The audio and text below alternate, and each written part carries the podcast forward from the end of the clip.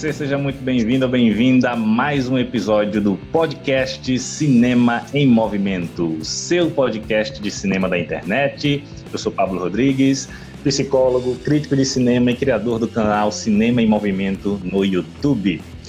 E no episódio de hoje vamos fazer algo diferente. Hoje é dia de treta aqui nesse podcast porque hoje nós vamos fazer o nosso primeiro tribunal cinéfilo. Pois é, vamos hoje tentar, né? Cada um dos convidados e convidadas aqui vamos tentar defender filmes que a grande maioria do público e da crítica não gostam, né? Mas nós gostamos e vamos aqui fazer um exercício analítico, argumentativo, né, para tentar convencer o nosso júri daqui, né, de que esses filmes merecem né, uma segunda chance, merecem ser melhor reconhecidos, né? E para treitar junto comigo hoje, né, eu estou muito bem acompanhado de um timaço aqui nesse júri, né? Começando por ela, que vem diretamente da minha terra natal, Maceió, Alagoas. Ela que é psicóloga, nerd e também tem sangue cri. Viviane Monteiro. Boa noite, gente. Olá, olá, tudo bem? É um prazer estar de volta aqui com vocês e vamos tentar hoje à noite. A raiva só serve ao inimigo. E diretamente aqui de Pernambuco, mais especificamente aqui de Recife, onde eu me encontro, ele, o nosso sociólogo e crítico de cinema, defensor de Michael Bay, Leonardo. Olá, olá, querida e querido ouvinte do Cinema em Movimento. É um prazer muito grande estar de volta com vocês. E vamos nessa noite, né, tretar, falar de alguns filmes aí, rende uma boa discussão sobre a nosso tão amado cinema.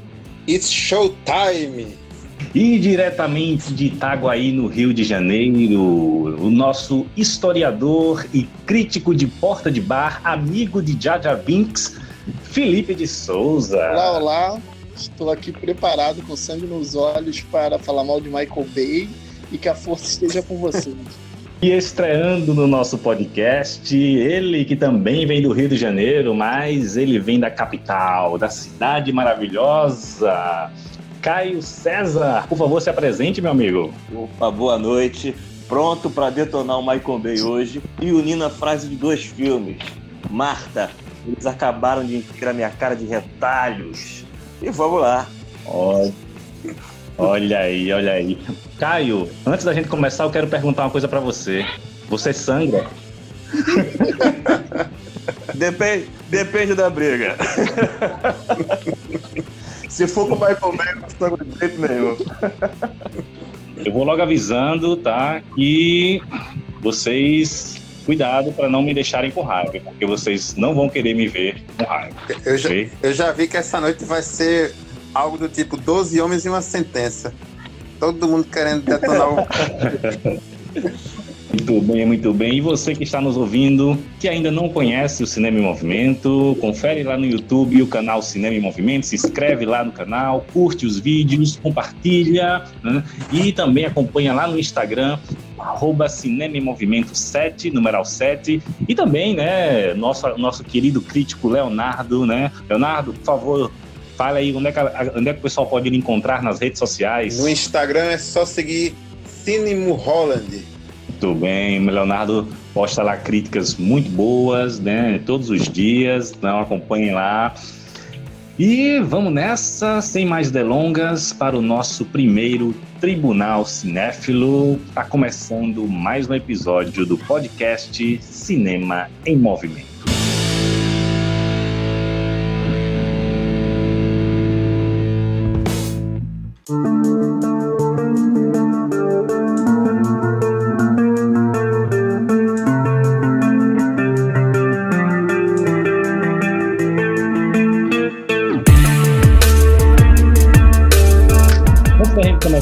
Falar aí para o nosso ouvinte, a nossa ouvinte, como é que vai ser aqui a dinâmica da gente hoje, né?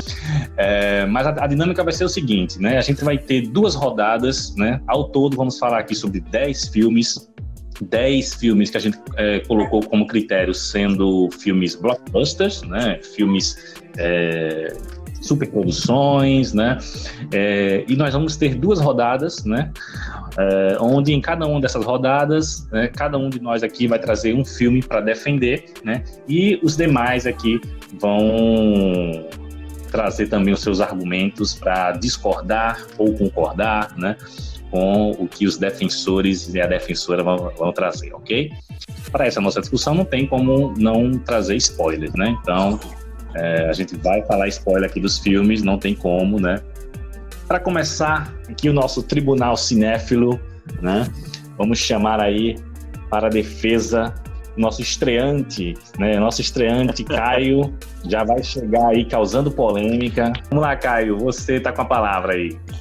Eu vou tentar apelar para emoção e defender Batman versus Superman, né? Tentar apelar para emoção porque eu cresci lendo aquela HQ Batman, aquela mensal Batman e Superman, né? E era meu sonho assistir isso no cinema. Eu duvido quem não vibrou com o primeiro trailer de Batman vs Superman. Duvido isso. Né? E eu, eu posso dizer, seguramente, que aquele, o, aquele Batman lutando né? aquele começo com os policiais chegando né? no recinto onde ele, ele, eles, eles acontece uma denúncia, né? E os bandidos estão morrendo de medo. E aquele Batman é aquilo que eu sempre quis ver. É, então, é, apelar para a emoção, porque quando eu assisti Batman vs Superman no cinema e ver né, aquele Batman que para mim é, é, o melhor do cinema, né? Aquela crueldade, aquela imposição de medo, né? Aquela Gotham City, aquela luta entre os dois, né? aquela esperteza do Batman.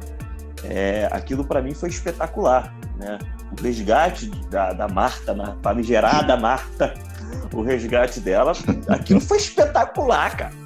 Né? Aquilo parece, realmente parece o videogame do Batman, né? a série Arkham, que foi muito elogiado. Então eu vi, ver isso no cinema para mim foi espetacular. Confesso que o Bruce Wayne já pisa, é, já pisa um pouco na bola, mas aquele Batman é espetacular. E a gente vem de um, de um, de um, de um Superman, de um Homem de Aço, que, que eu gostei bastante, né? É, ainda seguindo aquela, aquela questão, eu vejo ele no Batman Superman, né, versus Superman, ainda muito como é, iniciando aquele conceito de escoteiro, né, ainda é, durante o Batman versus Superman. Mas o que mais me encantou nesse Batman foi justamente o Batman. Foi aquele Batman que eu sempre vi no cinema, aquele Batman que impõe medo. Não concordo com muitas coisas no filme, mas eu, eu, eu, é, a gente foi criado vendo a morte do incrível Hulk, ele caindo de avião e morrendo no chão. Né? A gente foi criado com, com o Batman Eternamente, com o Batman e Robin. Ver é, é, é isso no cinema, para mim, de fato, né? Eu espero que você não leve a sério venha aqui no Rio de me bater, mas para mim é, foi uma revolução foi uma revolução ver aquele Batman, ver aquela luta, ver aquela produção. Apesar de ter os seus erros, eu acho que o Batman vs Superman ele foi uma ele foi um corte, ele foi uma ruptura com aquele passado da DC. Então o filme vale para você só por conta do Batman? Sim, não, um pouco por conta do Superman também, né? Porque eu, eu vejo o Superman ele, ele se iniciando como aquele escoteiro e tal né? Mas ele vale muito mais por conta do Batman, porque foi aquele Batman que eu sempre quis ver na minha vida. Que eu sempre quis ver no cinema. E não aquele Batman duro, né? Puxando o cartão de crédito para bancar a erva venenosa. Isso não faz sentido. Eu não acho o filme ruim. Eu acho o filme muito problemático. Muito mesmo. Ele se torna ruim dado a, a intenção do diretor que aí, por ele não alcançar o seu objetivo, aí se torna ruim. Mas ruim, ruim ele não é. Ele tem alguns acertos, mas vou começar por onde eu não gosto mesmo, já que é a minha ideia. É, vou falar, tá, você falou do Batman, né? Esse é um dos pontos que eu menos gosto no filme.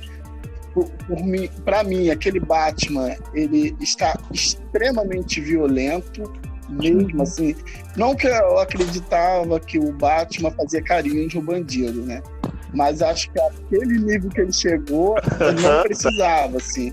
E, e o filme não faz uma autocrítica sobre aquele Batman, entendeu? Seria interessante tá? começar com um Batman extremamente violento, mas o filme é, é, botasse ele em xeque, né? Colocasse as questões dele de forma crítica.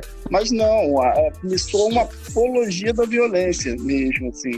E eu não, não consigo gostar disso. Né? E você tá falando do Batman, mas sempre comparando a do Michael Keaton, a do George Clooney, mas eu acho que o, o Batman ideal para mim é o da trilogia do Nola, trilogia do Nola, o, o, o Christian Bale ali é o, é o nível máximo do Batman pra mim. Primeiro, primeiro, a trilogia do Nolan foi muito legal, gostei muito, mas aquele Batman para mim não cabe. É, achei ele muito bundão ainda. Claro que o Christian Bale faz um ótimo trabalho como Bruce Wayne, para mim ele é o melhor Bruce Wayne. Né? Eu não gosto muito daquele Batman, acho ele confuso, acho ele estranho. Entende? Eu não gosto muito dele, mas eu adoro ele como Bruce Wayne. Adoro. Né? Em Batman Begins, ele como Bruce Wayne, ele arrasa, mano. Né?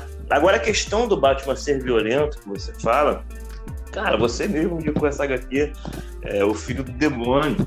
Ele é violento ali. Em diversas HQs ele é violento. E você percebe ali, né, quando é, aparece no, uma das cenas, né, é, a pichação do Coringa, do uniforme do, do Robin, é, você percebe que o Batman não está nas suas condições normais ali, entende? Ele já está desiludido com aquela questão de super-herói. E a, aí que inicia a questão do nascimento, a origem da justiça, né, no filme. Então, ali seria uma, uma redenção para o Batman. É, o, o, foco do filme, eu sei que tem, tem muitos erros, mas para mim o foco do filme é, não é problematizar o próprio Batman, é mostrar ele realmente como um maluco né? Coisa que, que muitas HQs do Batman mostram, também do Justiceiro, mostrar ele como um maluco, né? E para o desenrolar de uma saga, falar sobre a redenção dele, problematizar isso, porque a gente vê né, isso acontecer em diversas HQs do Batman. Bom, assim, o que me incomodou no filme em si foi o Superman. Tipo, ele não tem personalidade no filme, ele é apagado, ele, ele não expõe a opinião dele, ele não diz o que é que tá errado, o que é que tá certo. Tipo, ele tá. Sei lá, ele, ele tá em conflito com o Batman, só que você não entende muito bem as razões dele estar tá ali em conflito com o Batman. Tipo, ele ah, ele me atacou e vai atacar também. Tá meio que isso. Aí é meio confuso. Porque no, no, no filme do Superman, O Homem de Aço, que é anterior ao, ao Batman vs Superman, ele tinha uma personalidade, ele tinha uma, uma imagem, ele era. Ele é querido pelas pessoas, só que nesse filme, sei lá, é como se tudo gira em torno dele em si, to, todo o filme gira em torno dele, ele é o, de certa forma, ele é o personagem central do filme, só que não parece que é ele o personagem central, porque ele não tem essa personalidade, não expõe essa personalidade no filme. Eu acho que um, um grande desafio que o Zack Snyder né, teve de enfrentar para pegar a direção do longa foi de lidar com a a memória do público estava muito fresca ainda aquele, aquele Batman do, do, do Nolan.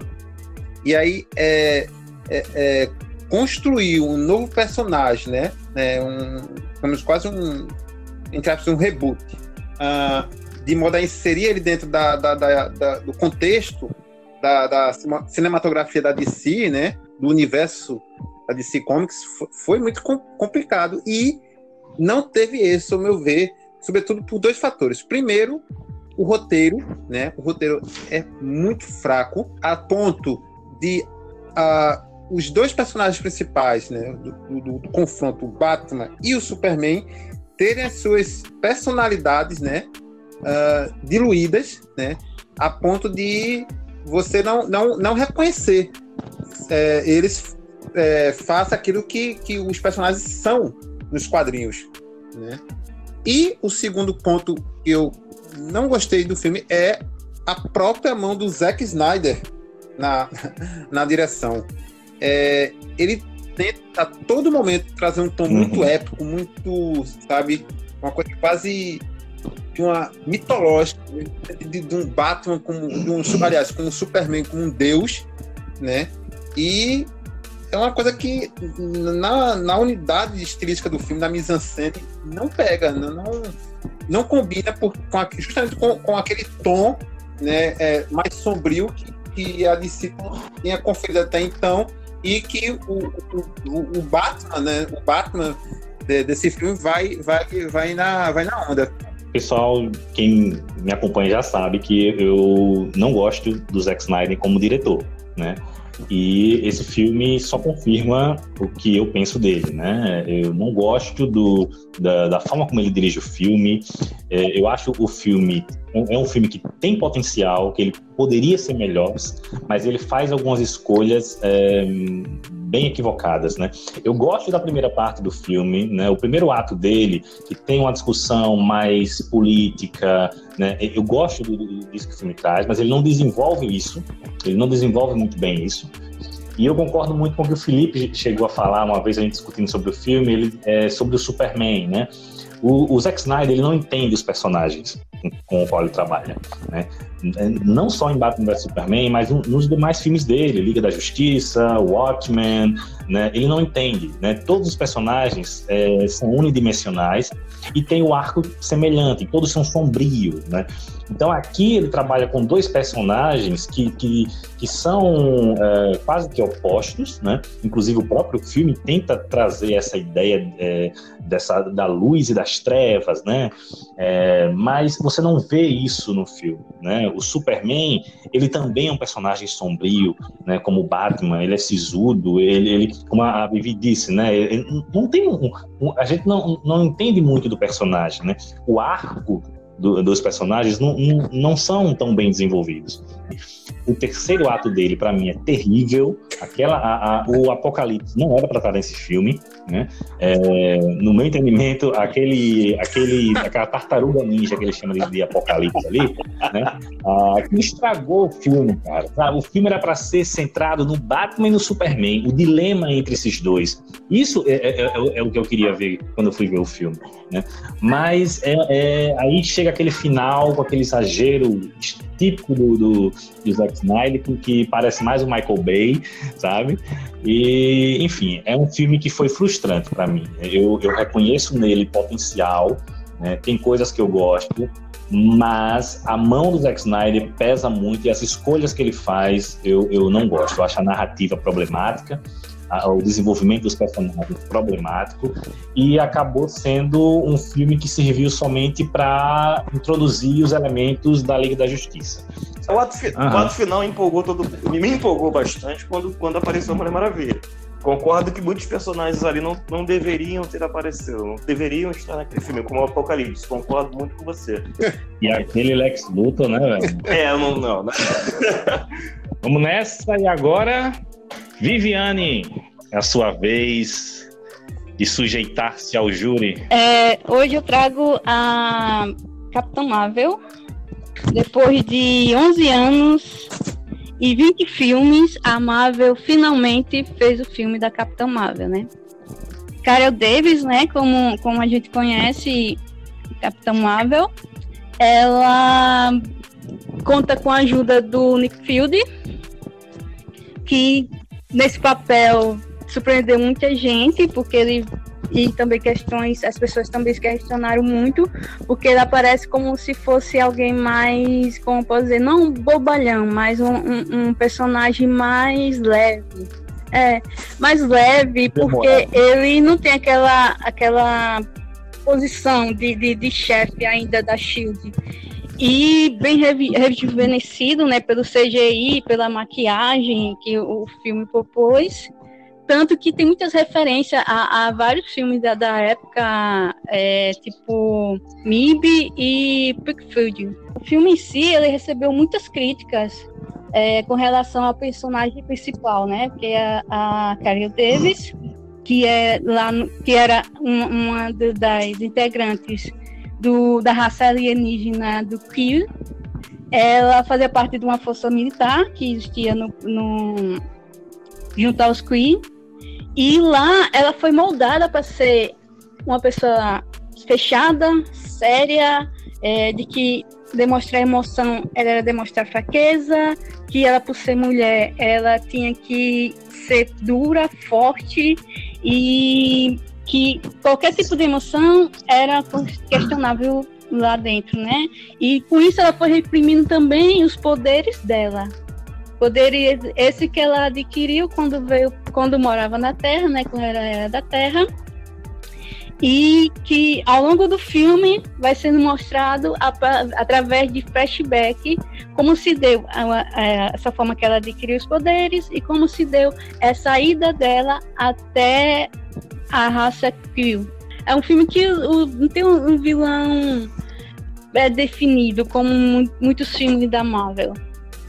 É, tem uns pontos importantes no filme que ele levanta é, elementos como é, elementos fortes de defesa do feminismo, fora a, a, a forma que a, a Davis, que é a Brianson, né, que fora da, da, das telas tem sofrido vários ataques de haters com relação a alguns posicionamentos dela, que de certa forma também reflete no filme, quando o filme traz esse posicionamento feminista, esse, esse posicionamento de girl power, e, bom, é, o filme é girado em torno de polêmicas, só que ele também tem muitos pontos positivos com relação ao universo da Marvel também. Também acho um filme mediano, não acho um filme horrível, mas também não acho ele um grande filme. Uma das coisas que eu menos gostei do filme é a personalidade da protagonista, porque ela, em algum momento, parece mais sisura, outro descontraído.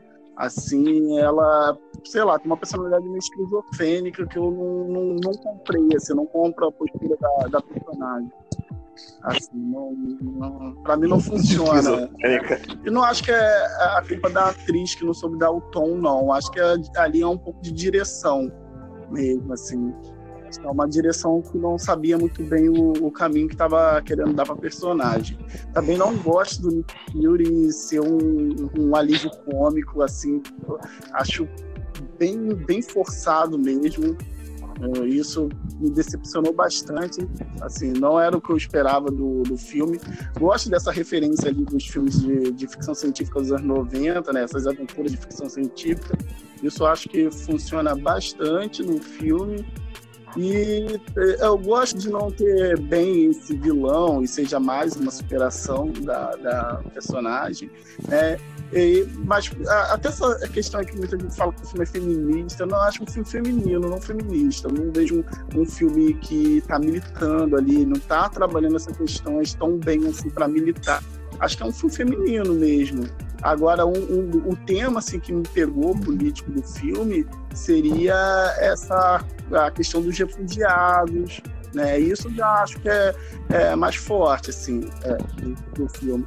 Gosto também dessa questão de a história é contada pelos vencedores, né? Ali o, o, o Skrill, ele, ele, ele, é, o Skrill, não sei se, se esse é o nome da, da outra raça, a do, do Dilau, eles manipulam a verdade, né? eles criam uma versão da verdade ao qual eles são vítimas de uma raça e tal, mas chega na hora não é a mesma coisa. Me fez lembrar muito da questão da Palestina em Jerusalém, assim. Isso é um das coisas que eu gosto. Mas ainda acho que bem mediano, assim. Mas pelo menos ele não tinha a intenção de ser algo uhum. grandioso. Eu gostei muito dessa questão aí dos refugiados. Foi maravilhoso no filme. Mas o que eu detesto nesse filme é o Nick Fury ficar cego por uma parte só pelas mãos do gato. É um né? Pô, cara, o cara. Isso é. Cara, ele é um durão durante quase 10 anos ali na, na, no universo da Marvel. Aí você acha que, cara, ele foi resgatar alguém no Vietnã, alguma parada rampa americana. Não, é só plasmose. Velho, foi Ainda bem que botaram. Ainda bem que botaram assim. no extra, né? Porque se fosse durante o filme, as pessoas já estavam com raiva, já tinham parado de ver. Aí deixaram pro final. Cara, eu vou fazer. E outra coisa que eu não gosto do filme é que no próximo, que é o Guerra Infinita. Cara, ela chega chegando e você não vê isso no Capitão Marvel. Eu, eu não vejo muita emoção. Vamos voltar pra emoção. Você não vê empolgação naquele muita emoção no Capitão Marvel. Uhum. Então foi, foi a parada que foi Eu, eu penso que mim, né? tanto a Ben Larson como em si o, o personagem ainda está um pouco em construção, porque o que foi passado para ela é que ela era uma personagem militar que vinha de uma raça é, que estava em, em, em, conflito com outra, com outra raça e ela tinha uma missão de descobrir algo e veio para a Terra e, e, tipo a, a função dela em si não era de fazer amizade, de, de reencontrar os amigos, como a, a outra piloto lá, que eu, a, que eu não lembro agora, Mônica. Mônica é a criança, né? A outra moça. Mônica Rambo. Pronto. A, então, a, a construção dela em si foi nesse personagem de, dela lá no espaço, né? Ela como, como uma crew. Aí quando ela veio pra Terra, uhum ela ainda estava em processo de desmemoriada. Então, ela ainda tinha ainda uma construção de, de, de ligar a, a, afeto que ela foi construindo aos poucos com o Nick Fury. E quando as memórias foram retornando. Tanto que ao longo do filme ela vai dando uma, uma, umas risadinhas, ela vai, ela vai respondendo de forma. Ela ainda responde de forma sarcástica, mas começa a fazer umas piadinhas aqui ou ali. Então, para ela, para ela ainda é um processo de construção. Tanto o personagem, mas também para a atriz, que eu acho que ela nos outros filmes talvez que, que melhore mais, porque até mesmo na HQ, a, a, a Carol Davis e a Capitão Marvel, ela tem uma outra postura, né? Ela, ela é sisuda, tudo ela é séria, mas a, a, as piadas acontecem de forma mais natural. Pode não acho que há um pouquinho de covardia é, eu, eu, no filme eu, ali em assumir uma questão do relacionamento dela com a amiga? Eu ia falar isso agora, rapaz. é, é, eu, eu, essa questão, essa questão da personagem ser sisuda e tal, é, eu, eu acho que eu, eu, eu entendo né, essa construção da personagem, que ela vem de, de um outro mundo onde ela foi ensinada a ser dessa forma e tal, mas eu acho que o filme poderia ter desenvolvido melhor essa coisa dela aprender a ser mais afetuosa, né, quando vem para a Terra, é, poderia desenvolver melhor isso, e eu acho que colocaram o personagem errado para ser referência para ela nisso, né, que é o Nick Fury como alívio cômico, né, então, ela aprender a ser, a ser mais afetuosa. Com o Nick Fury é, é complicado. É complicado. E, é, mas eu acho um filme legalzinho. Né? Não acho um, um, dos melhores da Marvel. É um filme importante, mas é um filme é, covarde, né? No sentido de Sim. que a Marvel demorou demais. É um filme atrasado, né? Ele demorou demais para ter a sua primeira super-heroína né, num filme solo, né? É, e quando tem né, um, uma coisa tão importante como essa, né, um primeiro filme de uma super-heroína da Marvel, é um filme mediano, é um filme ok, é mais do mesmo. Né? Então tem essa questão né, desse machismo né, por parte da, da, da indústria, é, mas o filme eu acho ele somente ok é, o universo de onde ela vem, o planeta Kree, é, diferente de Pantera Negra, que, que constrói aquele universo de, de Wakanda de forma, é, é, de forma crível, né? E, e, e, com a riqueza, né? Você entende o Wakanda, uhum. né? e, e, isso não acontece com o planeta Kree. Né? Você não consegue perceber ali o mundo mesmo, né? Um, um, com suas culturas, né? Com e como o Felipe disse, é, tem a questão da covardia do filme com a questão LGBT, né? LGBTQIA+. E ele só sugere bem implicitamente ali a um relacionamento dela com a Mônica Rambeau, mas assim, é bem, bem sutil mesmo, né? Então o filme não tem coragem de, de, de assumir isso como um, um, uma temática do filme. Né? Eu acho que tinha, a Marvel tinha um desafio muito grande, né? De inserir tardiamente na sua cinematografia uma personagem tão importante uh, no universo das HQs, né? Da editora. Que era alguma polêmica se ela é mais forte ou não, enfim. Mas como justificar a ausência dela esses anos todos, né, dentro do MCU? E eu acho que, pelo nível da, da narrativa trazida da história, eu acho que foi um uhum. balanço positivo. Né? Capitão Marvel consegue é, trazendo um, um, um, pouco da nostalgia né, dos anos 90, né? Dos anos 90, os, os, dos novos anos 80, né? E consegue dar uma, dar uma, uma, uma história consistente a, a, a Capitã Marvel, né? A sua origem, né? a história de origem da, da, da, da heroína. concordo que o filme não, não possui uma identidade visual né, muito definida, é, como acontece com Pantera Negra, né?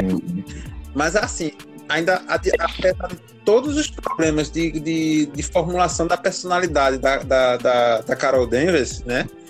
Eu, eu, na minha avaliação, eu vejo ela como uma personagem mais completa do que a Mulher Maravilha. Eu acho que ela, ela tem esse, esse, esse aspecto, né? Uhum. É, que direciona no sentido de um, de um, empoderamento feminino, né? De uma mensagem feminista. É, o filme não é feminista, mas ele tem uma mensagem que se propõe, né? A alcançar um público feminista. Mas eu acho que ela é bem mais resolvida do que, do que a Mulher Maravilha nesse sentido. Então, assim, eu, eu gosto, eu gosto, eu gosto de, de Capitã Marvel, mas eu acho realmente concordo com vocês, acho que é um filme mediano ali dentro da, da cinematografia do, do, do estúdio. Eu coloco esse filme como mediano, justamente, né? Porque eu acho ele, ele muito sem graça, muito blé, né? E também pelo de respeito, muito de respeito ao Samuel Jackson, que fez o Chat em 2000. E ele não pode ser desrespeitado porque o Chat é o melhor personagem da, da história. Então não pode colocar um cara desse, durão, como um alívio cômico de Chaves com toxoplasmose. Então eu detesto esse filme, eu detesto esse filme. Entendeu? Agora chegou a minha vez, né? Agora vou aqui trazer para o júri um filme injustiçado, tá? Injustiçado. É o Hulk, do Ang Lee, de 2003. E assim, é um filme que na época é, dividiu muito opiniões. Né? O, a, o, público, principalmente, não comprou muito a ideia do filme, não gostou muito do filme. E por muito tempo ele, ele acabou sendo considerado um fracasso, né? um filme é, ruim e tal. Mas é, hoje, né, alguns críticos, algumas pessoas já estão começando a rever o filme e ver ali um certo potencial nele. E eu venho aqui né, na defesa desse filme. Eu nunca, eu, eu nunca achei ruim, né? Mas hoje eu acho ele ainda melhor. É, Hulk, para mim, é, é, um filme que é, talvez, junto com Homem-Aranha no Aranha Verso, são os filmes que mais conseguem adaptar a linguagem dos quadrinhos para o cinema, né? em termos de estética, de narrativa, né? O Ang Lee faz um trabalho, para mim, sensacional. Né? A, a montagem que ele utiliza no filme né, que emula a, a, a disposição dos quadros, dos quadrinhos, né, é, é, a própria narrativa em, em, em quadros, né, utilizando é, a, narrativa é, simultâneas, né, em diferentes quadros no, no, na cena, né, o jogo de cores que ele utiliza, né, é, então acho um filme tecnicamente muito bem dirigido, né, o CGI, mesmo sendo um filme de 2003, mas o CGI está muito bom, eu, eu gosto mais é, esteticamente né, desse Hulk, né, do que o Hulk do MCU. Eu acho o Hulk do Ang Lee esteticamente mais bem feito, é, me transmite mais emoção. E, é, embora eu tenha um pé atrás com o Eric Bana, eu acho ele razoável, mas, mas ele consegue trazer o ar deprê que o personagem pede. Mas é, é, é, um filme que eu acho muito subestimado e eu acho que um desses motivos é justamente por ser um filme que foge da fórmula padrão dos, dos filmes de ação, de super-herói, porque ele é um filme que, é, que ele tem ação, mas ele não é um filme de ação é, frenética, ininterrupta, é, é, ele é muito bem calculado, o, o, os pontos de ação, e é um filme que, que, que, traz discussões muito profundas. Ele é um filme que tem, uma, uhum. é, é uma, que tem temáticas até psicanalíticas também. Né? Ele traz é, temáticas pro, né, é um né, Vivi? Ele traz uma, uma temática, é, e ele trabalha muito aquela dinâmica que, que, o, que o Hulk tem nos quadrinhos mesmo, e até nessa fase atual que está tendo nos quadrinhos, né, é, de trazer o Hulk como um como se fosse um uhum. reflexo do nosso id, do nosso inconsciente, né, daqui, dos impulsos que a gente reprime dentro da gente, né? É, então eu acho um filme com muita coisa para se refletir, um filme que tem muito a dizer, né? E que consegue fazer isso com uma estética é, muito interessante. Bom, eu assisti É ele na época, Tá acho que ah, 2003, né? Ele foi lançado. E, assim, na época eu não tinha tanta bagagem com relação a algu- alguma- algumas coisas. Então, eu não gostei muito, achei ele confuso, não entendi nada. Assim, não no sentido de que. da história do, do, do, do Benny, né? E do pai. Não tão profundamente, não entendi na época. Mas hoje em dia, tipo, eu assisti ele esses dias e, e vejo que o, o Ang Lee estava bem à frente do seu tempo com relação a colocar é, é, essa, essa forma tão aprofundada dentro de um filme de um filme de herói. Então nem, nem todo mundo Uhum. era capaz, ou, ou- ou na época não entender, ou a linguagem que ele utilizou para o público, acho que confundiu, não chegou tipo a, as pessoas entender qual era realmente a mensagem que ele queria passar com esse Hulk mais psicológico, esse Hulk mais traumatizado, esse Hulk que tem mais medo de se tornar um Hulk do que aproveitar é, de uma certa forma os poderes que ele tem. Porque quando a gente vê nos outros filmes, tipo no, no da Marvel, no- nos Uhum. Vingadores, ele é, um, ele é um instrumento, ele é, de certa forma, ele é um instrumento, uma arma, mas ele ali tem, tem os colegas, né? Tem, tem a equipe, tem o grupo, ele tem uma função ali dentro do grupo. Então, ele, ele nesse filme do Ang Lee, ele ainda está se descobrindo e essa parte aí do trauma dele com o pai é muito forte. Tipo, o Hulk seria o trauma que, que o pai causou nele, no- de uma certa forma. O filme vem mostrando isso. E o Hulk estava ali dentro dele de uma certa forma, não na forma do, do raio gama, não na forma da, da, da transformação em si, mas dentro dele já existia uma espécie de Hulk, né? Uhum. De uma certa forma já existia essa espécie de Hulk. E o filme vem trazer isso, né? Es- Essa, essa reflexão sobre isso, sobre os traumas acumulados e que uma certa hora explode. E o, o, o, o raio gama só foi um catalisador para o que ele já tinha dentro dele. De uma certa forma, acho que é isso que ele tenta passar, né? O, o diretor. É, eu acho que essa, essa questão aí do público, né? Acho que cai muito da minha experiência que eu tive com esse filme. Eu me lembro que eu assisti esse filme no DVD pirata que meu pai comprou em Madureira. E eu, eu me lembro que eu estava acostumado a assistir o, o Hulk do Luke né? Na, na sessão da tarde. Tipo, então, é, é, é, eu, eu, que- eu pensei em assistir esse filme, né, em 2003, como uma aventura. Né? E ele é muito mais pesado é, eu, eu não gosto, eu não eu me lembro de não gostar desse filme, principalmente por um motivo até engraçado. Que o Hulk é feito de borracha. Ele toma uns tiros e a bala, tipo, que penetra um pouco, como se fosse borracha mesmo. E a bala. Eu, eu detestei esse efeito na época, né? Porque eu pensei justamente em ver aquele cara invencível, né? aquele monstro invencível, aquela aventura impressionante. Que eu via na sessão da tarde das minhas férias. Então, quando eu fui assistir esse filme, eu achei ele muito pesado para uma época muito errada. Se ele fosse feito hoje, nessa ótica, eu creio que seria muito diferente.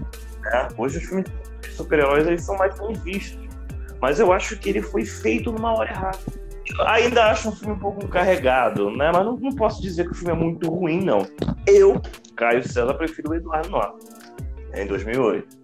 Não, eu gosto muito do filme do Hulk do Ang Lee, principalmente a montagem, que eu acho uma, uma das montagens mais ousadas assim da carreira do Ang Lee e ao mesmo tempo de todo o cinema de, de voltado para o gênero super-herói assim. Acho que é um filme que está muito à frente assim, do, do, do que é feito até hoje, né? Acho que a Marvel não chegou ainda àquele nível apresentado no filme do Ang. Né? Gosto muito da fotografia do filme, acho uma das fotografias mais elegantes de um filme de quadrinho. Né? Eu gosto das atuações, é, eu compreendo que o Eric Bana não seja um grande ator, mas acho que ele funciona muito bem no filme. Acho que a atuação dele contida, dadas as limitações dele como ator, funciona para o, a- o personagem que é introspectivo né, e depressivo Então acho que funciona muito bem. Gosto de, do elenco de apoio ali, que se não temos um, um ator é, tão expressivo como protagonista, temos a Jennifer Connelly ali fazendo a, a Beth, é a melhor Beth do cinema até agora apresentado. Né? Eu gosto do Sam Elliott fazendo o, o, o Thunderbird. O, uhum. o Nick Nolte como vilão é genial. General Royce, né? É, eu acho o Nick Nolte como vilão tá genial, assim, muito, muito bom. É, funciona muito assim. Eu gosto do, do, do, conf, do conflito final entre o, o, o, pai e o filho ali. É, é, o filme tentando expressar de forma física o combate mental e, e muita gente acha esse final é, é, é frustrante, né, anticlimático. Pelo contrário, eu acho sensacional. Dialoga muito com o, o que o filme veio fazendo até ali. Acho que os efeitos visuais envelheceram muito bem. Pessoal, me chamou a atenção a, a, a fala do Caio. A só tá dizendo que eu considero o filme como anacrônico, né? É, é, é um filme que uh, foi feito no tempo errado, né?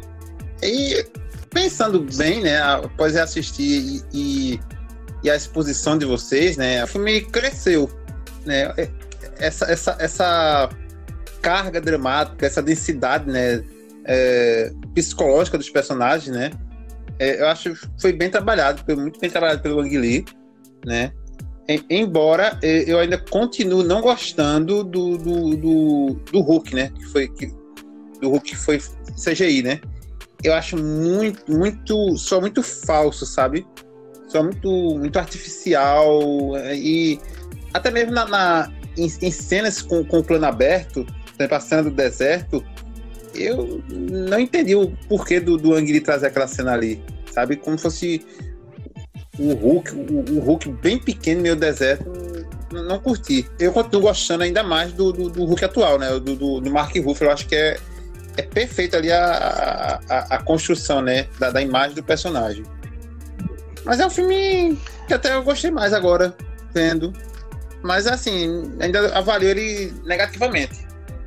Não curto a, a apesar das inovações de, de linguagem, né, narrativa, né, linguagem cinematográfica dele. É, o, eu, o que eu não gosto no Hulk do Anguilis, é, em termos de efeitos, né, de CGI e tal, é o CGI do, daqueles cachorros lá, né?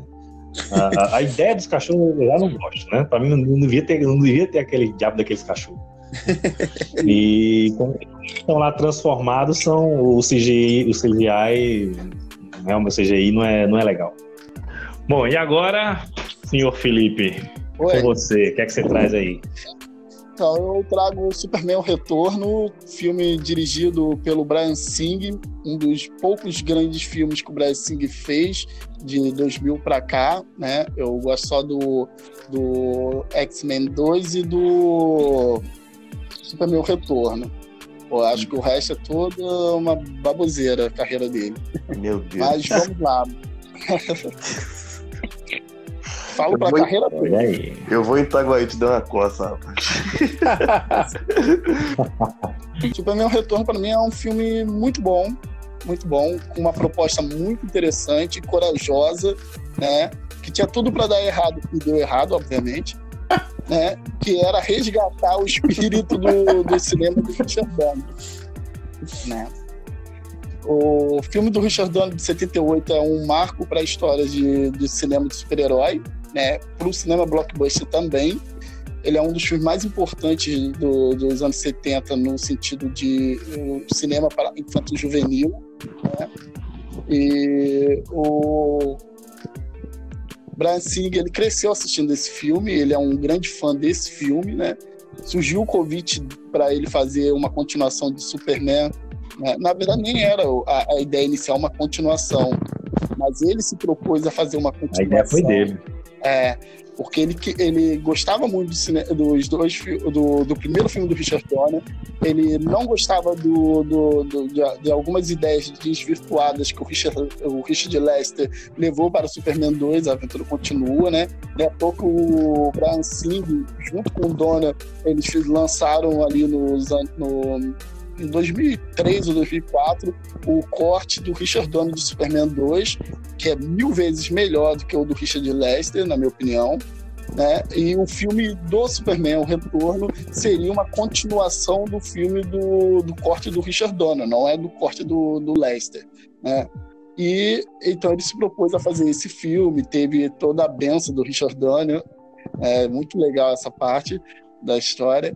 E eu gosto do filme, ele, ele, ele traz um Lex Luthor ali, que é o Kevin, o Kevin Spacey, mas a atuação dele tá parecida com a do Gene Hackman, que é um dos meus atores favoritos dos anos 70. Né, ele, ele, tra... ele não quer fazer um novo Lex Luthor, ele quer fazer um, um Lex Luthor estilo do Gene Hackman. Porque aquele filme só funciona mesmo como uma continuação direta dos filmes do Richard Donner. Né? Então ele tenta trazer todo aquele espírito da, da, da, da, época, né? Ele é um filme até com ritmo meio anos 70, quem já viu o filme sabe disso. Ele tem aquele ritmo de apresentando as coisas devagar, ele vai construindo, ele tenta fazer um, um, um drama psicológico do personagem, né? Que era muito comum no, no, nos anos 70. Então eu gosto muito de todas essas ideias. Assim, obviamente o, o Brandon não tem o carisma do Christopher Reeve, mas também o, o atual ator não tem e ninguém se queixa com isso tanto assim. Então acho que o, o, Christopher Reeves é algo único, né? Perdemos o, o Superman, o resto vai ser sempre uma cópia, né? Eu gosto do, do uniforme, eu gosto do, do, desenho do uniforme, eu acho muito bom. Eu gosto da fotografia do filme. Acho que é um dos filmes de super-herói mais bem fotografado que existe. É o Superman o Retorno. Eu gosto da história, embora é, é, eu sei, né, é difícil defender que o grande vilão é uma pedra. Né, no final do filme, mas ainda assim é um dos filmes mais emocionais, porque quando o Superman é, é, é, ele, ele, é ferido pela criptonita, cai e vai parar no hospital, gente, que é isso, se você chegar até aquele final e não sair pelo menos uma lágrima, vocês não têm coração. Eu não tenho coração. Então, quer? Eu Claro que não, você defendeu o Batman fascista. Por isso que eu não tenho coração. Chupa! Eu faço Eu acho um, um, filme, como todos os filmes que estamos falando hoje, com exceção de Showgirls, assim, acho que todos os filmes a gente a gente já está trazendo para defender porque ele precisa ser defendido porque conseguimos enxergar algo de valor. Mas todos os filmes eles têm a tendência de ser um filme mediano, né? A gente esperava um pouco mais, até mesmo alguns, no caso do Zack Snyder, ele acreditava estar fazendo um, um, um grande épico, assim. E eu acho que o, o o Brian Singer bem acreditava, acreditava estar fazendo um grande épico, né? Ele até tinha a, a, pretensão de dizer que esse seria um filme também que mulheres iriam se divertir vendo, né? Mas eu, eu acho que no, é, é, no final a gente não pode só julgar o filme pela expectativa do seu, dos seus autores, né? Embora às vezes pareça que eu também estou fazendo isso, mas eu acho que não é só isso. O filme ele também ele tem que se resolver em si mesmo. E eu acho que o, o Superman Retorno se resolve bem em si mesmo, assim. Acho que ele tem problemas, mas se resolve. É um filme mediano que eu acho que não precisaria é, ser tão esculachado, tão falado mal, assim. Cara, eu detesto aquele ator. É, você contratar o Ken da Barbie para fazer o Superman não dá certo. Entende? Não, não, tem como. Era melhor colocar o Nicolas Cage fazendo aquele filme. Seria perfeito. Entende? É o cara que não. Superman é, eu, eu, eu, a, a, cara dele é uma, não, não, dá expressão nenhuma. Aquele, aquele, personagem, aquele ator é horrível. Né? E eu acho também que o Superman, o Retorno, ele acabou se tornando um filme um pouco anacrônico. Né? Eu acho que ele foi. A mesma coisa do Hulk. Né? É, acho que não foi uma boa ideia fazer essa homenagem, é, é, essa continuação. Né? Se torna um pouco anacrônico. Eu não, não, não gosto dessa ideia. Né? A fase final, a questão do, da, do vilão ser uma pedra. Eu, cara, detesto, detesto, detesto, detesto, detesto muito esse filme. Eu odiei quando assisti e continuo odiando mais de 10 anos depois, quase 15 anos depois disso. É, mas eu, eu, eu, eu diferente de você, eu sou como Felipe, eu, eu gosto do filme. Não gosto tanto quanto o Felipe, mas gosto. Inclusive, eu revi ele hoje, antes da gente gravar. É, é, eu acho, concordo com o Caio. Esse sim eu concordo que é um filme anacrônico. Eu não gosto da ideia, da proposta de fazer uma sequência do Superman, da, da do corte do Superman 2 do Donner. É, embora eu adore os filmes do Donner, né? Superman de 78 para mim é o segundo melhor filme de super-herói de todos os tempos. É, mas eu não gosto dessa ideia de, de, trazer uma sequência. Eu queria que fosse um reboot mesmo, né? Iniciar novamente a, a franquia.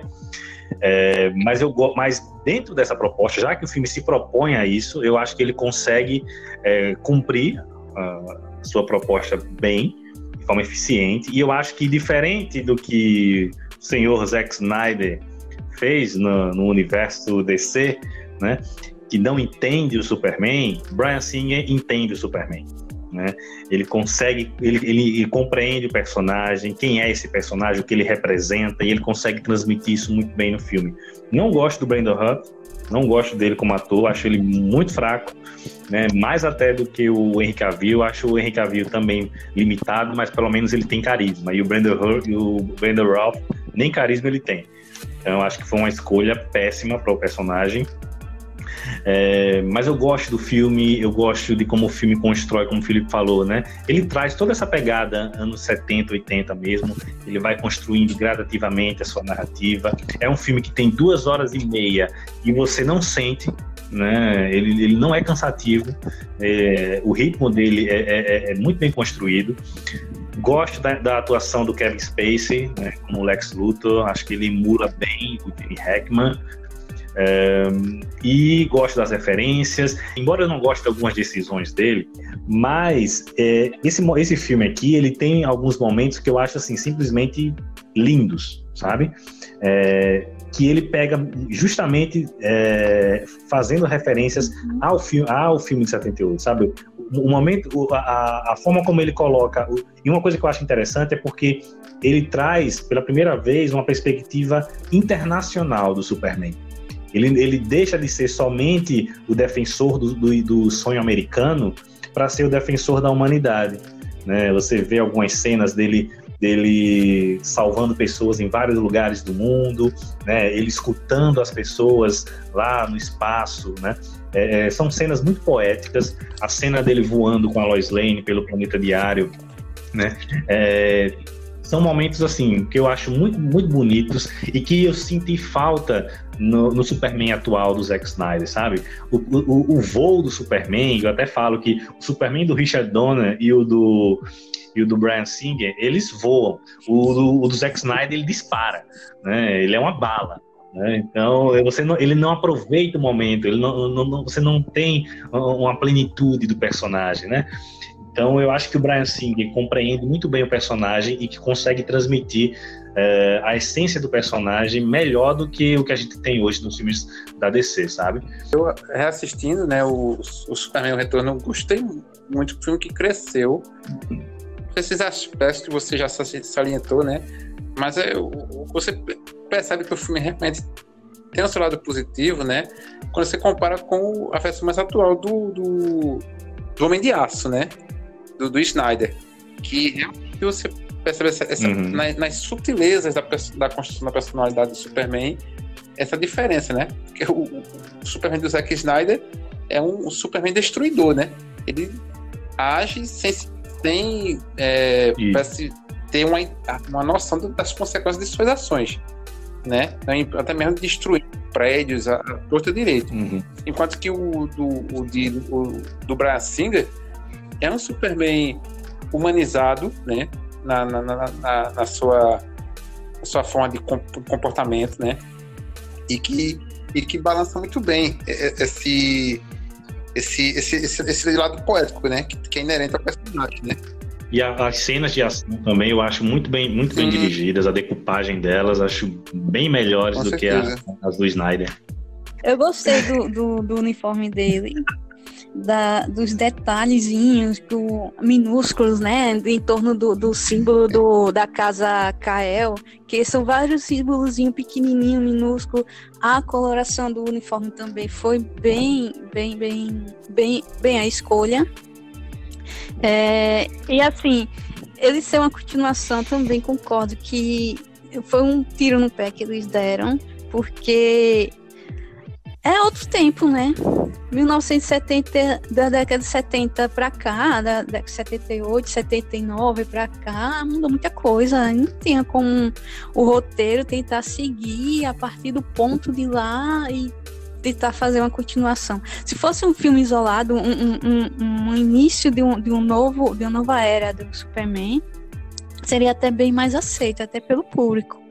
É, porque, tipo, não dá para substituir nem tentar, mesmo que seja uma homenagem ao Christopher River, não tem como tentar fazer algo tentando continuar de onde parou o filme lá atrás. É, tipo, Christopher River ficou nove anos sendo o Superman e agora o, o, o Henry Cavill tá com oito anos sendo o Superman. Meio que dá para notar a diferença de que nenhum Superman é igual ao outro. E assim, eu gostei também da parte do CGI dele, só que tem altos e baixos. Tipo, na hora que o enquadramento tá muito próximo dele, ele tá voando, sei lá, dá a impressão de que eu tô vendo um, um personagem de um jogo, de um videogame. Assim, tem falhas nesse sentido. Agora, tipo, aquela cena da hum. bala que o policial, policial não, o bandido tá disparando vários tiros com acho que um ponto .50, não sei, de repente acaba as balas e ele puxa uma arma e atira. Nossa, ali o CGI foi, foi incrível, muito bem feito, muito bem feito mesmo, ponto alto do filme. Agora, é, é, uma coisa que eu achei um pouco falha do filme é aquela história de que o Lex Luthor foi solto porque o Superman não estava no dia da audiência pra depor. Tipo, só tem o, o Superman de testemunha. Tipo, acho que isso é meio, meio sem noção, né? Terem colocado isso no, no filme. É, e também gostei muito da trilha sonora, né? Do, do, John Williams, que voltou, né? A trilha sonora que é de arrepiar. Acho que isso também remete um pouco à nostalgia do filme. Do, dos primeiros filmes do Superman. É assim, acho que foi os melhores pontos, assim, ponto alto. Não é o excelente, mas é um filme bom. Não tem como o, a, a, aquela sequência do. Na, aquele momento que a gente descobre que o Lex Luthor ele foi solto porque o Superman não, não foi prestar o depoimento, né? Não tem como a gente isolar sem, sem é, ver só nesse filme. Tem que pensar na uhum. continuidade, né? É que o Superman é o único que sabe que o Lex Luthor cometeu um crime, né? Ele voltou à Terra ao contrário, ele voltou no tempo, né? Então ele é o único que sabe. Se ele não estava ali para testemunhar, como a gente vai saber qual é o crime que o Lex Luthor fez? Entendeu? Ele era a única testemunha mesmo, a não ser os próprios compassos do Lex Luthor que iriam defendê-lo. Vamos lá para o senhor, senhor Leonardo. O que é que você traz aí para gente?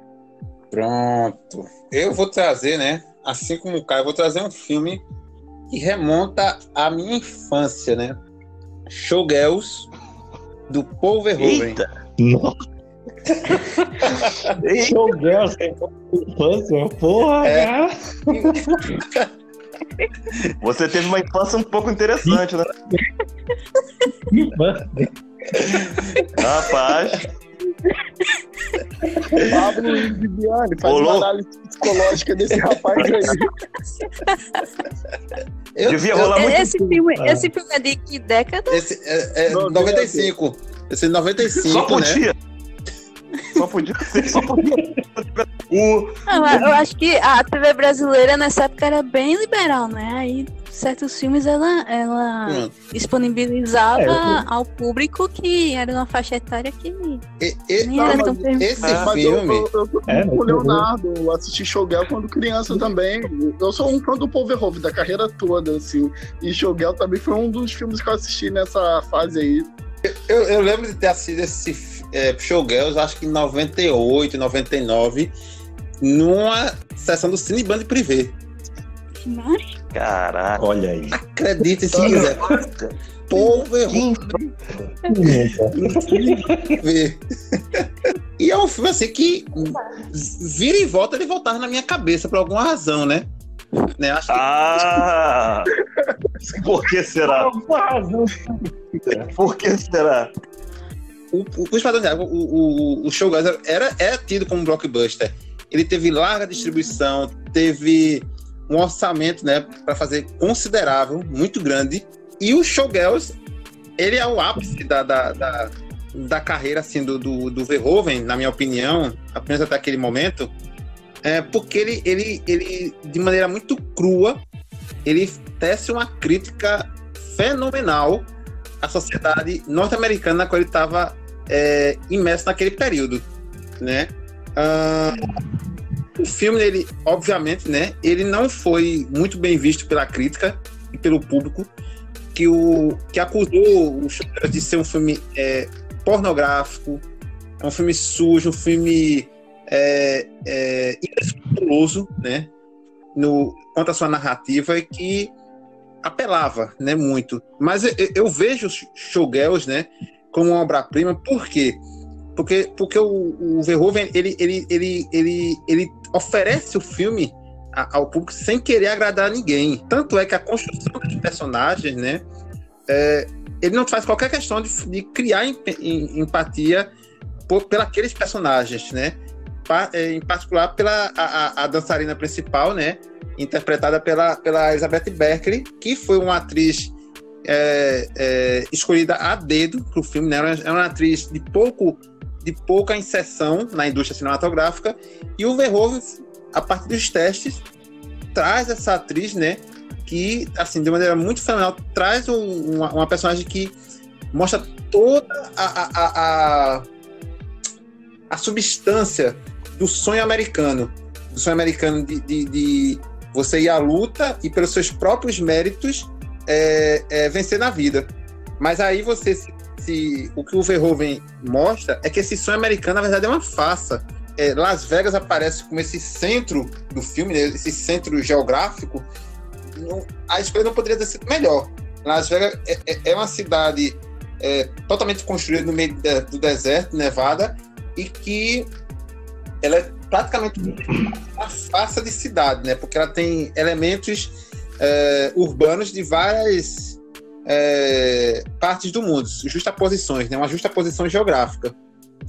E aí o, o Verhoeven se, é, é, é, é, se, utiliza desse cenário né, geográfico, Las Vegas, junto com personagens que não têm qualquer desenvolvimento psicológico, né? ele deixa muito claro isso, mas que tem muito a, a, a, a fazer no sentido de, de uma teatralização das suas ações. Tanto é que a, a, a, dançarina, né? Com esse passado misterioso dela, a gente vai se revelando ao longo do filme e mostrando é, que ela tá ali disposta a, a tudo para vencer. Dentro daquela estrutura na qual ela estava inserida, ela era apenas uma personagem tanto quanto as outras. Então, não se fazia. É, tanto fazia diferença que a personagem que, que é a, a Norma Malone, mas poderia ser qualquer outra. Poderia ser a, a outra interpretada pela Gina Jackson, poderia ser qualquer outra dançarina que ela faria o, as mesmas coisas para alcançar. Tanto é que é, é interessante do filme que o, o Verhoeven filma dois momentos do filme, né? O, o, o estrelato da, da, personagem da Gina Jackson e, o, e a personagem da, da Elizabeth Berkley da mesma forma, a mesma sequência, o mesmo ângulo, o mesmo uhum. de cena e mostrando. Só que a roda só tá rodando, circulando, com, só que com pessoas distintas. Vou logo falar que esse é um dos meus filmes favoritos do Paul Verhoeven, que é um diretor que já, a gente já conversou aqui, é, a gente já conversou em off, né? E todo mundo já sabe que eu gosto muito do cinema do Paul Verhoeven. E Showgirls é um dos grandes filmes, né? Showgirl, né? Ele, eu, eu, vejo ele assim como uma, uma versão dos anos 90 de uma mistura do Um Lugar ao Sol, do George Stevenson, e, e A Malvada, do Joseph Mankiewicz. Porque hum. é, é, é, só que é, é, ele traz isso nos anos 90 com aquele olhar mais cru e amoral hum. do, do Paul Verhoeven, né? E para mim isso é sensacional, porque é uma grande crítica realmente ao capitalismo americano e da forma mais assim, mais visual do Paul Verhoeven mesmo fazer algo assim. O Paul Verhoeven é aquele cara que ele mostra o sexo como ele é, algo sujo. E, e, e ele mostra essa sociedade assim, da forma mais despida, né? É, uhum. Mostra a, a, a, uma pessoa forjando um, um orgasmo uhum. assim, de forma exagerada, né? Com, com, uma atriz bem, bem medíocre mesmo. Hoje a atriz até é melhor, mas na época ela não atuava tão bem mesmo. E é proposital que ela está ali, daquele jeito. E, poxa, acho, eu acho um grande filme. E eu entendo os americanos não gostarem, porque é, é, é, é um tirar sarro com a própria sociedade americana, mas eu, particularmente, adoro o filme e acho que não estou sozinho, nem eu nem o Leonardo estou sozinho. Quanto no podcast, quanto em outros lugares. Eu acho um filme que hoje em dia muita gente consegue rever é, e ver as qualidades ali do, do cinema do Overhoven e em particular do Showgirl. Uhum. Eu ia falar que é bastante interessante essa dualidade que ele traz, né? De que uma hora ela repudia os homens e as intenções dele e uma outra hora ela tá ali é, se aproveitando da, da, do que eles têm a oferecer a ela, através da dança, da, da sexualização do corpo. De uma hora ela, ela é, se sente fora desse mundo e outra hora ela se sente pertencente a esse mundo. Ela se faz assim de vilã diante da situação, né? Querendo explorar de certa forma esses homens que estão ali para para pagar, né, de certa forma, pelo trabalho, pelo, pelo como uns clientes do, do local.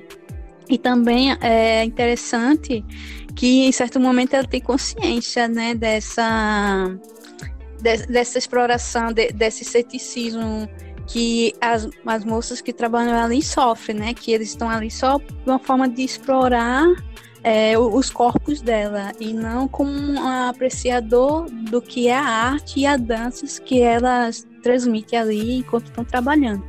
Apesar da fala da Vivi dizer, né, essa questão da, da, dualidade que a Vivi traz, presente na personagem da, da No Malone, pra mim, você numa, numa frase que ela dizia o, o, tempo todo no filme: Eu não sou puta. Eu não sou puta. E, tipo, uhum. negando, né? A todo um contexto, né? Relacionado a ela né, o histórico dela de vida, mas que, assim, fazendo uma comparação, obviamente, né, com suas, suas, suas medidas, né, suas, suas diferenças, assim, aqui nós, no, no, no, Brasil, por exemplo, vou polemizar, todo mundo diz, eu não sou corrupto, mas todo mundo, de alguma certa maneira, sempre acaba é, é, agindo com a maneira que é, dá um jeitinho, sabe, de, de, de fazer aquela, ah, não, vamos, vamos minimizar, sabe? Então, essa negação de si próprio, eu acho que o Verhoeven está de uma forma muito, muito interessante, muito crua mesmo, muito áspera, sabe? De forma a, não agradar ninguém. Ele não quer que o filme dele agrade, não. Ele quer ser a crítica dele pronto. Eu acredito que esse filme ele coloca abaixo toda aquela sedução americana, né? É, como você diz aí, é, é, o sonho americano, na verdade, ele coloca sonho, o sonho americano como uma sedução, né? Uhum. É, aquela questão de, seduzir, ó, vem aqui, você pode ter isso. Olha aqui que mulheres maravilhosas, olha que cidade maravilhosa. Ele coloca abaixo essa sedução. Né? E, e, e, quando você fala que ela diz que eu não sou prostituta, mas ela tem que fazer o que quer fazer. Ela tem que fazer o que tem que fazer. Porque esse é o sonho. É. Essa é a solução. Vem aqui, mas você vai ter que fazer isso aqui. Ou você, ou você cai, volta para sua terra, vive na miséria. Uhum. Esse tipo de coisa americana. Né? Ele detona essa sedução americana, né? todo esse glamour. É, eu adoro o cinema desse diretor, eu realmente gosto muito desse filme. Eu gosto muito do cinema do Paul Verhoeven. É, acho um diretor, inclusive, que merece um podcast. é, que ele sempre trouxe isso na obra dele, né? Essa crítica à sociedade americana está presente na sua obra, em todos os filmes hollywoodianos dele, né? Desde Robocop, Vingador do Futuro, né? E não só à sociedade americana, mas ao capitalismo, né? Ele traz muito essa crítica ao capitalismo nos seus filmes, na, na, na sua filmografia. É... Eu gosto de, de, de Showgirls, acho que ele faz uma crítica muito forte, muito ácida, né, à sociedade americana. É, acho interessante é, a forma como ele aborda a questão da, da objetificação da mulher, né, da misoginia, né, dessa sociedade capitalista, né, de como a mulher é, é, é vista dentro desse meio, né, é, é, tanto que todos os homens do filme são cafajestes, né, todos os homens do filme são machistas, misóginos, até o personagem que é menos menos pior, que é o, o dançarino lá que fica amigo dela lá, que na verdade é um stalker, né, aquele cara é um stalker, né, o cara persegue a mulher em qualquer canto, né, é, era, mas ele, o que ele dizia para ela, ele diz também para todas as outras, para poder transar com elas, né? Então, a todo momento a mulher está sendo objetificada, está sendo colocada como um objeto de, de, de exploração, né, de sexualização. Então, eu acho isso muito interessante. E a própria forma como, como o filme é, mostra né, a mulher, né, mostra justamente de forma sexualizada, porque é assim que aquele, que aquele meio enxerga elas, né? É, eu só discordo com relação da, da, da de como de, de, que o Leonardo trouxe, de que o filme não traz um desenvolvimento psicológico da protagonista. Eu discordo, eu acho que ele traz sim. É, é, eu acho que ele traz, mas ele traz de forma sutil. Né? As ações dela e, e, e o que ela diz falam muito sobre a personalidade, é, sobre os conflitos dela. E diferente de vocês, eu já enxergo essa questão do eu não sou puta, eu não sou prostituta, não como uma negação ela é, mas sim é, é como uma negação é, de querer aquilo para ela, sabe? É, eu, eu, passei pelo que eu passei e eu não, eu não quero isso. Eu quero ser reconhecida de outra forma. Eu quero ser, ser reconhecida pela minha dança, pela minha arte. Então, é, por mais que ela, que ela esteja vendendo o seu corpo, né, é, naquele ambiente, mas é como se ela tivesse é, afirmando um, um, um, o desejo que ela tem para si e não necessariamente que ela está negando quem ela é, né? Mas é, é negar um, passado que ela não quer mais para ela, mas estando naquele meio ali acaba não tendo alternativa, né?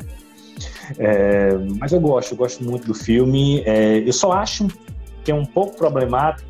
O, o, hoje, ele, eu acho difícil ele, é, ele, que ele fosse feito, sabe? Assim, ou pelo menos feito por um homem, né? Porque por mais que, a gente, que ele faça toda essa crítica, mas o fato dele ser feito por um homem, é, com toda essa sexualização que tem no filme, soa um pouco é, estranho, sabe? Me, me, me, incomodou um pouco nesse sentido, sabe? Como é que seria é, se o filme fosse dirigido por uma mulher, sabe? Como é que é, como é que iria ser mostrada essa sexualização? Será que a gente, será que a visão ia ser a mesma? Com relação a isso do filme ser produzido, dirigido por um homem, realmente seria uma questão polêmica, é, levantaria muito, muitas muitas formas de protesto, de, de, de, de boicotes, porque é, o fato de ser um contexto todo de, de sexualização,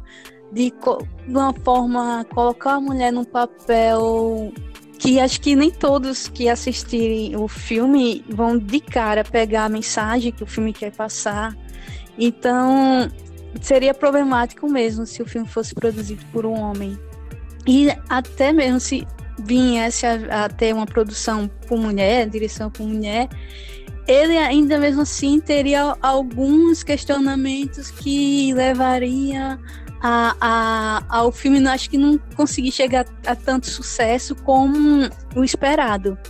Você estava falando sim. aí, Vivi, eu lembrei de um filme que tem essa pegada de showgirls, que é a, chama-se A Atração, é um, é um filme polonês de. Eu não tô lembrado do ano agora, mas é recente, eu acho 18, 17, da diretora Agnieszka Smozinska.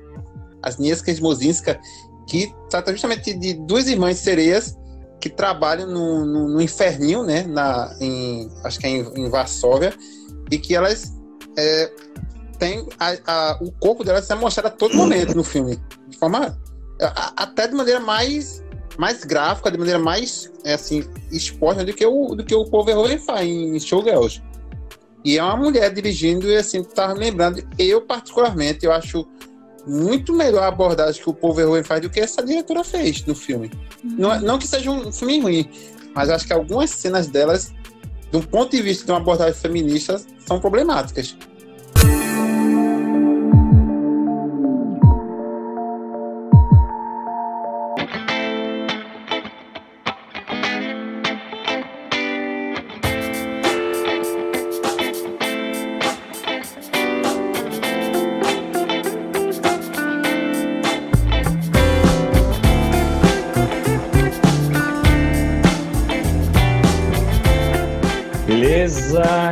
Agora vamos para a nossa segunda rodada de defesas.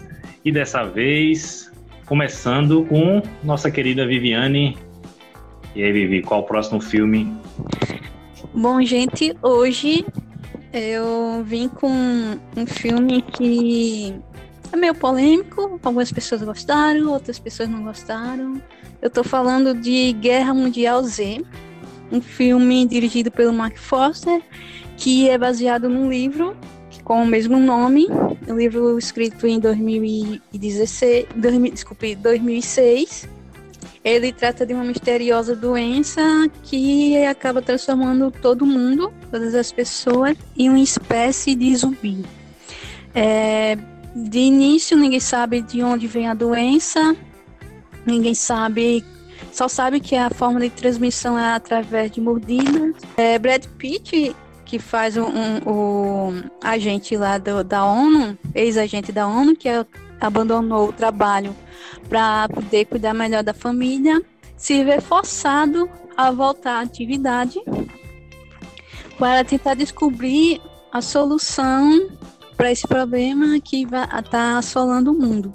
Durante o filme, a gente vai vendo o Brad Pitt indo em várias cidades, em vários países, é, em busca de- desse, dessa cura. No, primeiro momento, descobrir onde surgiu esse problema, e, em busca do paciente zero.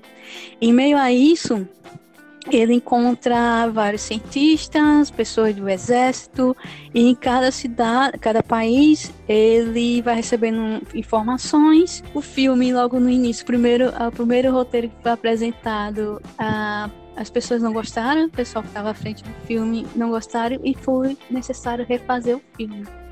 40 minutos do filme foi refeito, o que consequentemente tirou toda a história e tornou o filme um, em alguns momentos é, digno de crítica por ter alterado também a forma que faria as cenas de, de luta corpo a corpo com os zumbis, retirando alguns momentos de, de exposição de sangue. O filme hoje em dia ainda levanta muitos questionamentos se realmente é, vale a pena assistir ou é só, só foi modismo mesmo, porque na época o livro vendeu bastante, bastante exemplares e chamou a atenção da, do, do Brad Pitt para querer produzir.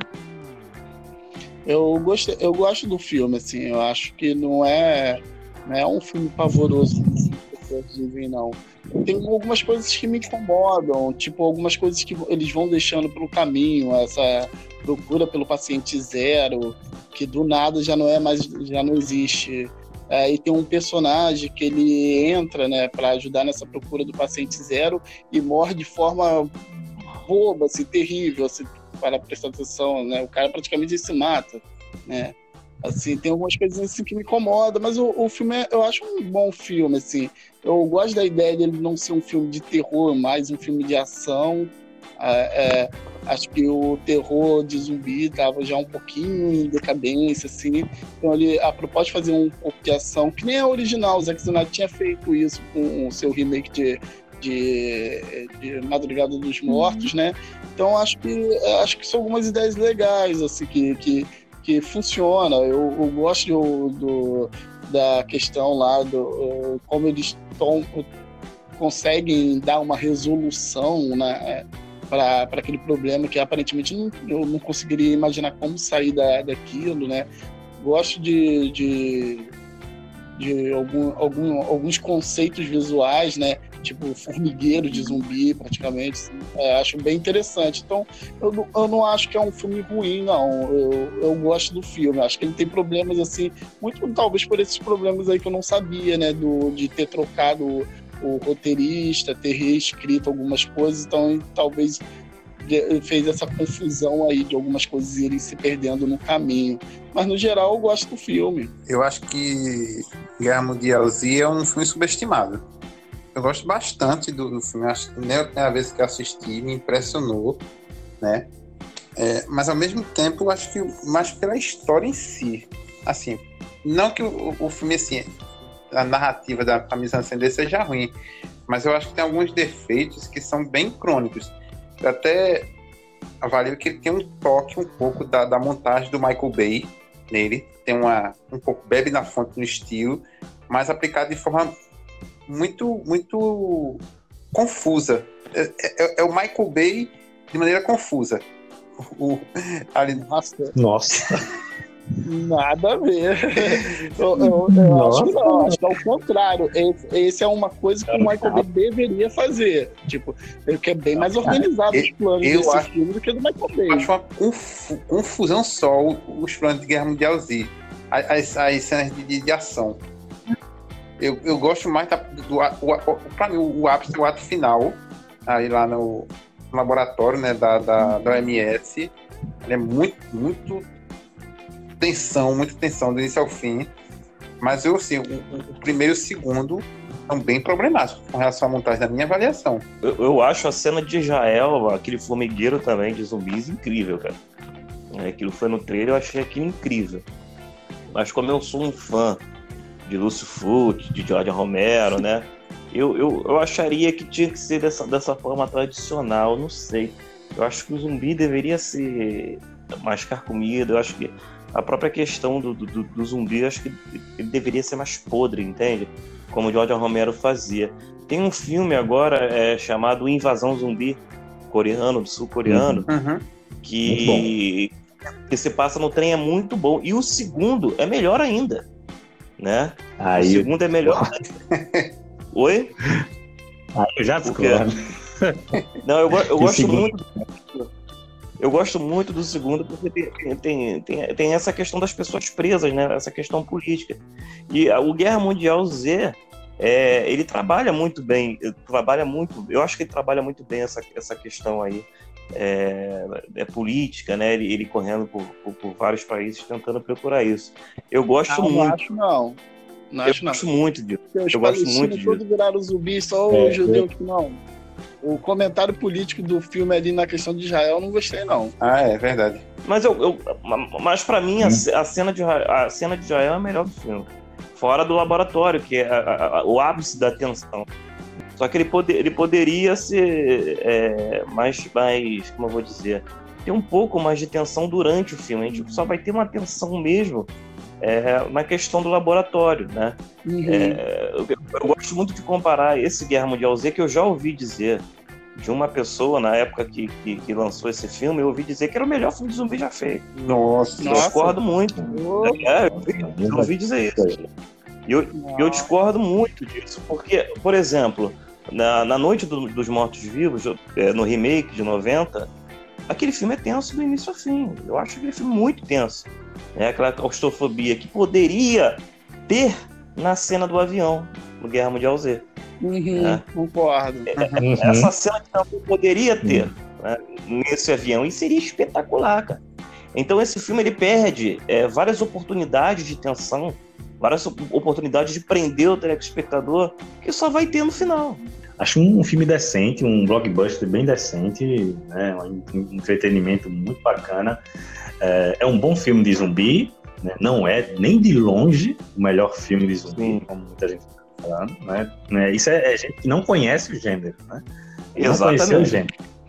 Né? Porque, mas eu, eu acho que é um filme eficiente, principalmente nessa questão de transformar a história, uma história de zumbi em um filme de ação. Eu acho que ele é eficiente nesse sentido.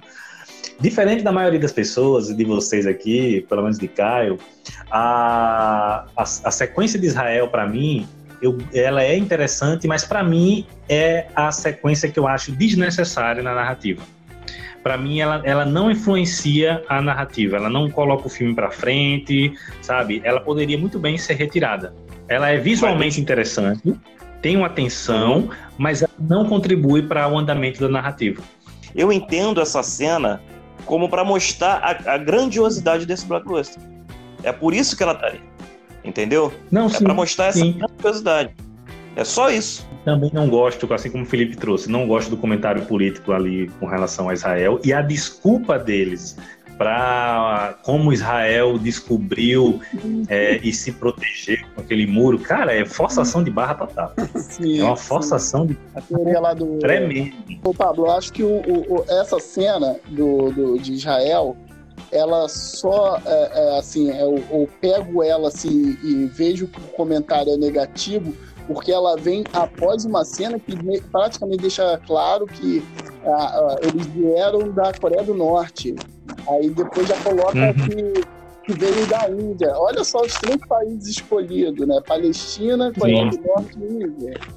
O Sim. filme, ele tá é, na parte do laboratório, né, no final, ele, ele deixa uma mensagem com relação a, a- acreditar na medicina, acreditar na ciência, né? Ele diz assim que é, não adiantou construir muros, não adiantou arrancar os dentes da- das pessoas para não para tentar não transmitir a- a- o vírus, não adiantou nada disso, é, isolamento no caso. É, o que adiantou foi acreditar na ciência, que foi a partir da ciência que veio a solução para resolver o problema lá do vírus. Acho que no final o, o filme quis passar isso. Sim, não, ele é um filme hum, é, super atual ainda, né? Porque ele é uma pandemia, né? E a solução vem da ciência, né? Então, é, tá bem atual.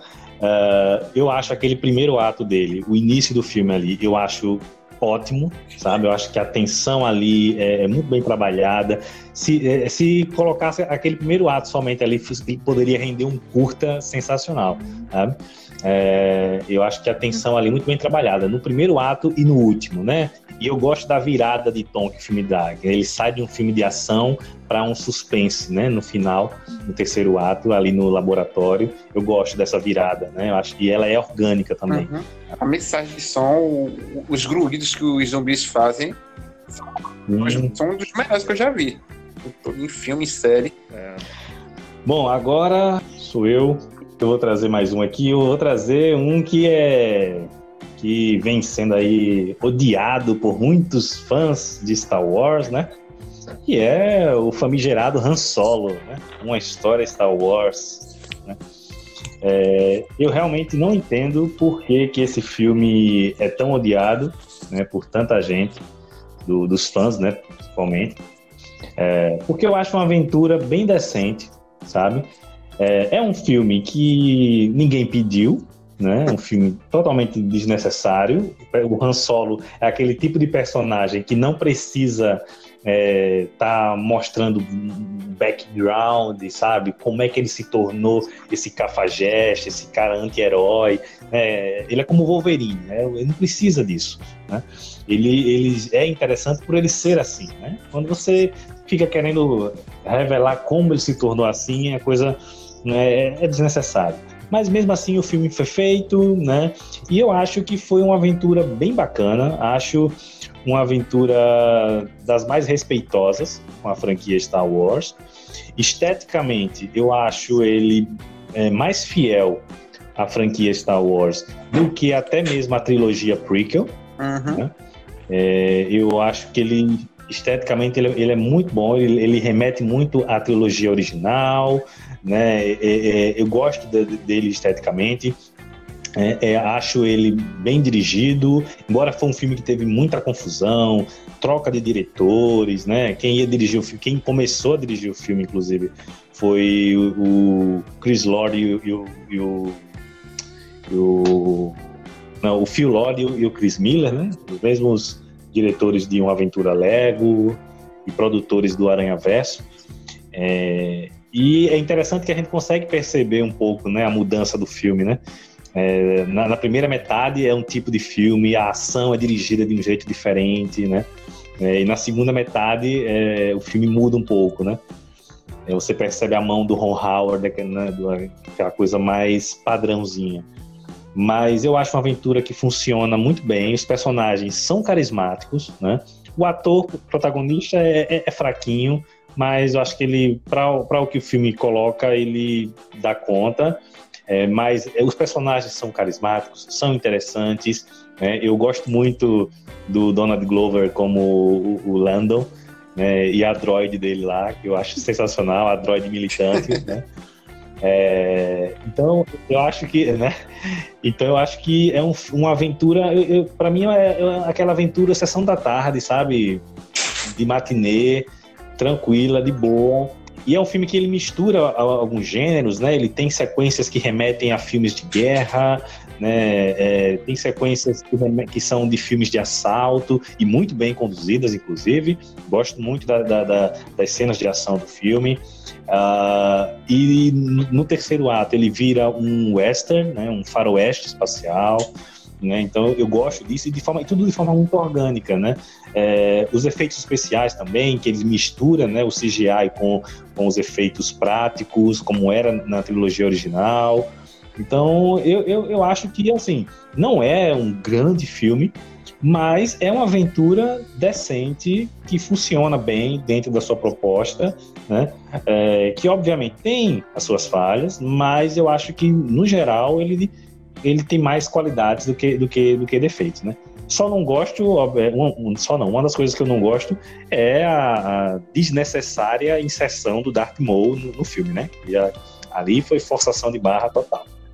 Tô junto contigo é. em tudo que você falou, assim. Eu só, eu só discordo da, do, do ator, assim. Eu, eu, eu acho que ele é um bom ator. Eu acho que ele faz algumas coisas bem legais assim no filme. O único problema mesmo, né, nem culpa dele, né, é o fato de que ele tá, querendo, ele tá fazendo um personagem ao qual o Harrison Ford fez sua carreira praticamente, né? E pô, aí uhum. não dá para, não vai ter como comparar de jeito nenhum. Ele vai ficar baixo, mas eu gosto dele. Eu acho que ele já tinha, ele fez o Ave César, né, dos Irmãos Coiantes e ele tá muito bem no filme. Uma coisa que eu gosto nele é porque ele não tenta emular totalmente o Harrison Ford. Né? Ele tem a, a, a, alguns, algumas coisinhas do, do, do Harrison Ford, uhum. mas ele não tenta imitar. Né? Eu achei isso, isso bacana. E o terceiro ato, assim, é, é, é próximo, é, é, o final do segundo e início do terceiro ato. Que ele fica com essa pegada de western espacial, eu gosto demais, fica muito bom. E fica muito Star uhum. Wars, o episódio 1 pô, fica muito bom, assim.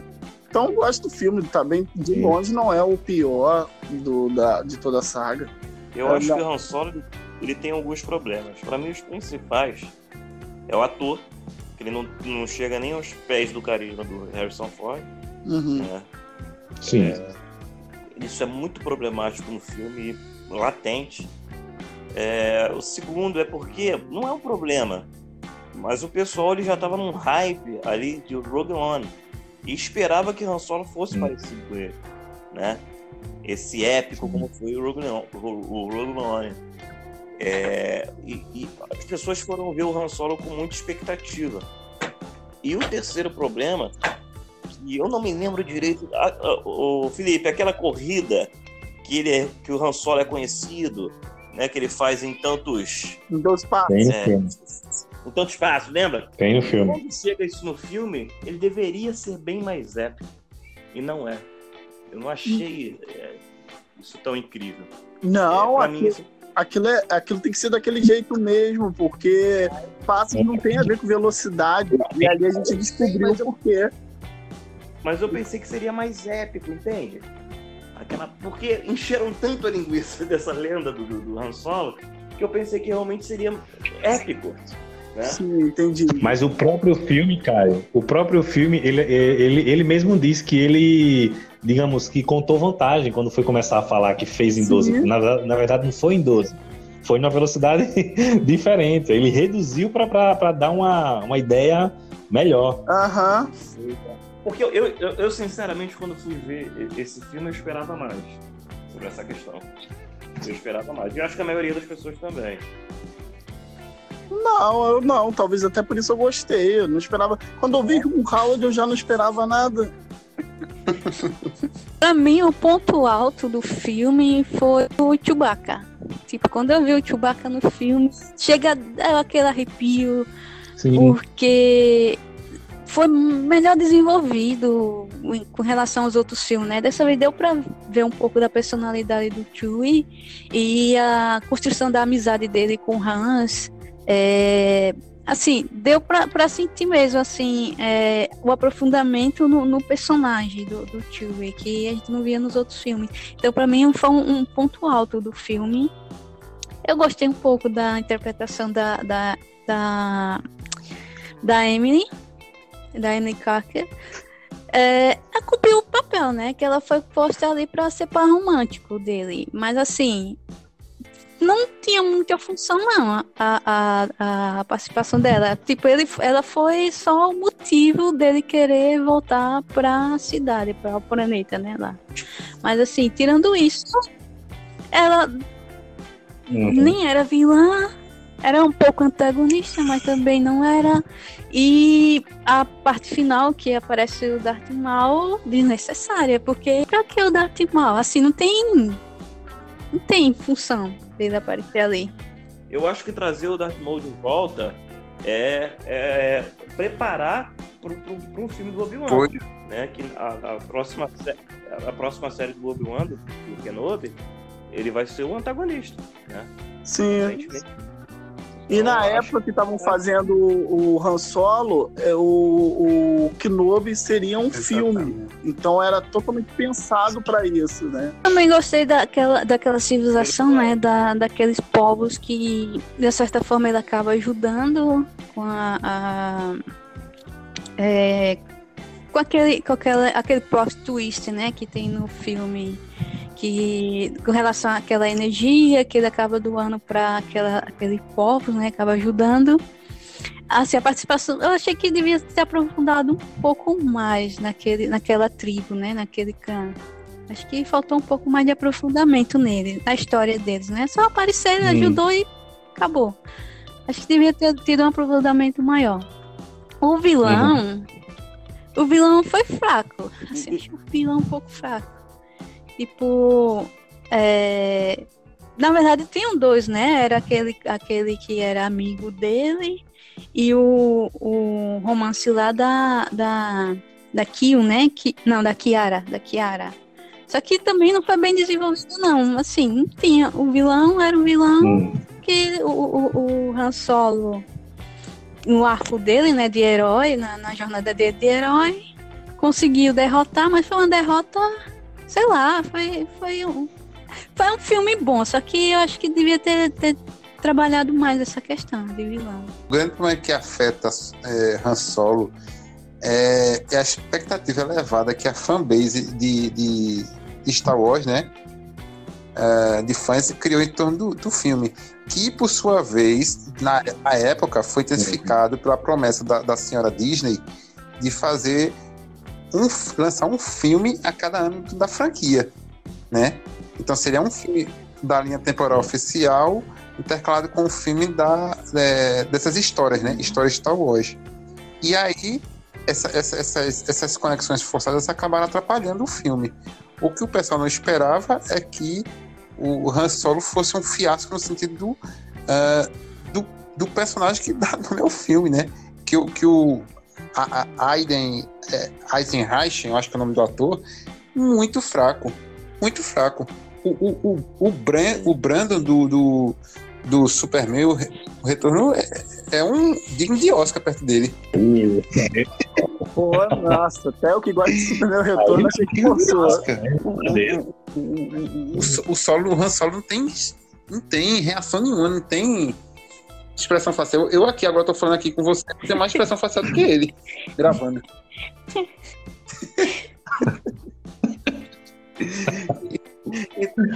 Tu colocar um- uma pessoa, um, um, intérprete, né, de um personagem tão carismático, né, que, que assim, os principais É da franquia, na mão de uma pessoa assim, com, sem bagagem, né, e acabou atrapalhando, assim, influencia, né, na, na, na, na, na, na, na pegada da história. Essa eu concordo, concordo. Agora, né, eu estou muito curioso, né, Porque o meu amigo Caio né, vai defender um filme minimamente excêntrico. O que, é que você traz aí pra gente agora, Caio? É, defender hoje o Justiceiro em Zona de Guerra. e muita gente fala mal desse filme, cara, mas eu acho ele divertidíssimo. Eu acho ele divertidíssimo. Que ele, ele, ele, ele mostra, ah, diferente dos outros filmes do Justiceiro, mostra o quanto ele é maluco. Né? O quanto é, ele é o, um puta do fascista, ele é errado. Né? E, e não tem. E não tem ninguém certo nesse filme né? Apesar de que o vilão, eu não sou muito fã, né? Desse, deste filme, que é o Retalho. Até a, a, a, frase que eu gosto muito desse filme, que é o, é o médico tirando as ataduras do rosto dele e fala, não, eu coloquei um pouquinho de pele de sobra e tal, e também coloquei couro de cavalo. coloquei couro de cavalo na orelha. O quê? Eu, eu acho divertidíssimo. É, referência ao Coringa do, do, sim, do Tim Burton, né? Sim, sim essa é referência, é referência sim. E eu achei isso divertidíssimo, achei esse, esse filme divertidíssimo. É claro que, que é, o, ator que faz o, o Justiceiro não é muito bom, mas ele consegue transmitir né, aquele cara maluco, aquele cara é, tolado, né, que, já, que já vem todo destruído. É a mesma coisa que eu gostei do Batman, no, no Batman vs Superman. E, é, e sem contar né, a violência extrema desse filme, né? Que a gente vai pegar aí a, a, a edição, aí, as edições do Justiceiro Max, que eu gosto muito, né? E isso é muito maneiro. E uma, uma Inclusive, coisa... né, Caio? Oi? Inclusive, o filme, o filme Inclusive, o filme tem lá no início, ele não fala que é Marvel Studios, é Marvel Max. É, Marvel Max, exatamente. Que é esse, é, uhum. esse selo dos quadrinhos voltado para o público adulto, né? É, e, quadrinhos mais violentos. E justamente essa violência foi fenomenal e, e transparece esse tom meio maluco dentro desse filme. Também é, eu senti falta disso no, na série da Netflix do Justiceiro né? Porque vai apresentar aquele justiceiro que veio da guerra e tal e tudo mais, mas eu sinto falta daquele maluco, porque ele já era maluco na guerra nos quadrinhos. Ele, ele só, só a, a, morte da família dele só foi uma desculpa, mas na guerra ele já era louco. Né? Ele já era um cara completamente pirado, ele era um psicopata, um assassino. E eu senti falta disso na série. Mas nesse filme Zona de Guerra, transmite essa maluquice. É claro que é bem exagerado, né? Mas ao mesmo tempo eu acho o filme muito divertido, muito divertido. Eu não, eu, o que eu não gosto é... do filme é o exagero, assim. É, é, eu entendo tudo que o Caio que, é, é, falou e, e, e, realmente isso tá no filme. Só que esse exagero me incomoda demais, assim. Às vezes eu tenho a impressão que, que ele se perde no tom, é, ele faz umas piadas, assim, que, que em momentos que não tem como rir. A, fotogra a fotografia do filme é muito ruim, cara. É, é muito ruim. Ele é, um, ele é um filme com uma estética meio de videoclipe barato, né? E o, o, o Justiceiro às vezes me lembra a o Steve Seagal em algumas sequências.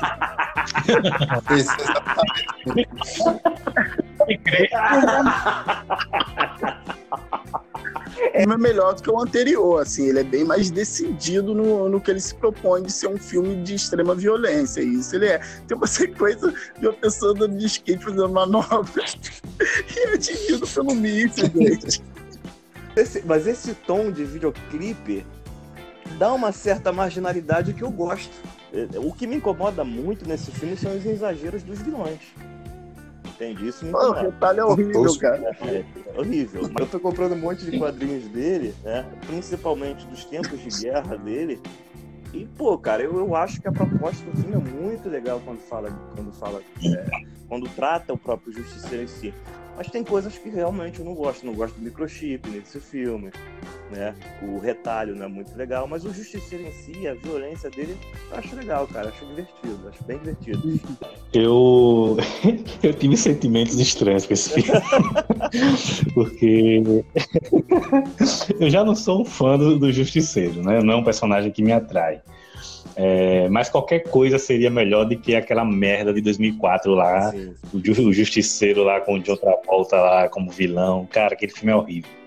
Né? Então eu fui né, de peito aberto para esse filme. Né? E assim, eu, eu reconheço que ele é mais fiel na, na- no retrato que ele faz do personagem, né? Essa coisa mais violenta, mais pesada, mais marginal. Concordo com isso que, que, que o Caio trouxe. Né? Isso aí eu acho que é um ponto positivo. Ele consegue trazer isso. Mas ao mesmo tempo, quando ele traz esse exagero da violência, que é, é- ele acaba é, perdendo um pouco esse tom mais sério, mais é, um pouco mais realista, sabe? Porque é tudo muito exagerado a ponto de ser quase uma galhofa, sabe? É, para mim ele, ele é, é como se fosse uma, uma, uma versão do Justiceiro, é como se fosse o Era Uma Vez no México do Justiceiro, sabe? É, com aquele exagero que chega quase que chega a ser uma galhofa, sabe? Aqui tem alguns momentos bem galhofa, né? Outros, aí quando ele tenta ser sério, sabe? Acaba ficando uma coisa meio meio é, sem, sincro- sem sintonia, sabe? Em um momento ele tá sério, em outro ele tá abraçando a galhofa. Então isso me incomodou um pouco. Não gostei da fotografia também, eu acho que é uma fotografia muito óbvia, né? É, é é uma, quando tá na cena de justiceiro, aí é tudo azul, quando tá na, na no coisa é tudo amarelo. Agora, aquela cena do, do, do hospital psiquiátrico, minha gente, aquela establishing shot, aquela imagem do lado de fora do hospital, o que é aquilo? aquilo, aquilo ali é feito no computador, cara. Aquilo ali foi um desenho que fizeram. né?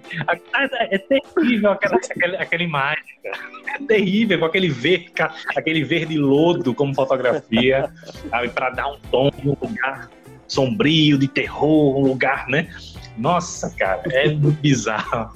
E por ser um personagem que a gente sabe, é um personagem, né? O cara é um, é um fascista, né? O filme não problematiza é, muito essa, essa violência do personagem, né? Ele não, não, não, não discute isso, né? Pelo contrário, termina o filme com a- o filme defendendo é, é, as ações do personagem, né? Então, acho que em termos de conteúdo, nesse sentido, é um pouco problemático. Uma, uma coisa que eu, que eu É. noto, que eu noto é. nesse filme, né, na questão da, da política, é que é, ele, ele segue muito os quadrinhos da Max, né? Então ele não fala, ele transparece aquilo. E a questão também é, entra em desacordo, né, em contraponto com esse ideal fascista dele, é ele se arrepender e ficar mal com a morte daquele policial infiltrado que ele mata. Entendeu? Eu não gostei. Pra mim, ele não deveria se arrepender ali. É isso aí. É, é ossos de ofício. O cara morreu e tudo bem. Eu acho que ele deveria ter feito isso, entende? As pessoas, quando assistem esse, acham exagero, acham violência gratuita, acha que é, os outros dois condiz melhor com, com o herói, né? Com, a, com a, a, a, a figura de um herói, de alguém que está buscando justiça, e não alguém que está matando a doido quem aparecer pela frente que ele tá- de certa forma ele está fazendo justiça dentro da perspectiva da, do que ele acredita que seja justiça. Então ele está fazendo justiça, de certa forma é isso. Mas a ideia de alguém que seja justiceiro é de que alguém vai fazer algo, mesmo que seja fora da lei, mas seguindo um parâmetro de que ele seja um, um herói para alguém, né? Para alguma coisa ele, é, ele é- tem a figura de herói. Só que ele não transparece tanto nesse filme que ele seja um herói para alguma figura. Ele está fazendo a justiça que ele acredita ser para ele. Agora, assim, ele acho que prejudicou muito os outros dois filmes, que ele ficou meio que dependendo um pouco da imagem desses outros filmes. Tanto que o orçamento dele, ele ficou devendo ainda 15 milhões do, do, do que foi gasto, né? 15 não, desculpa, 20, é, 15, milhões, é, 15 milhões. Detestei o filme. De coração. Odiei. De coração. A, mi- a minha vontade era eliminar o Justiceiro. que filme tosco, gente. Mas Quem devia ter fazer o Justiceiro era o Jason Statham. Com a direção do Michael B.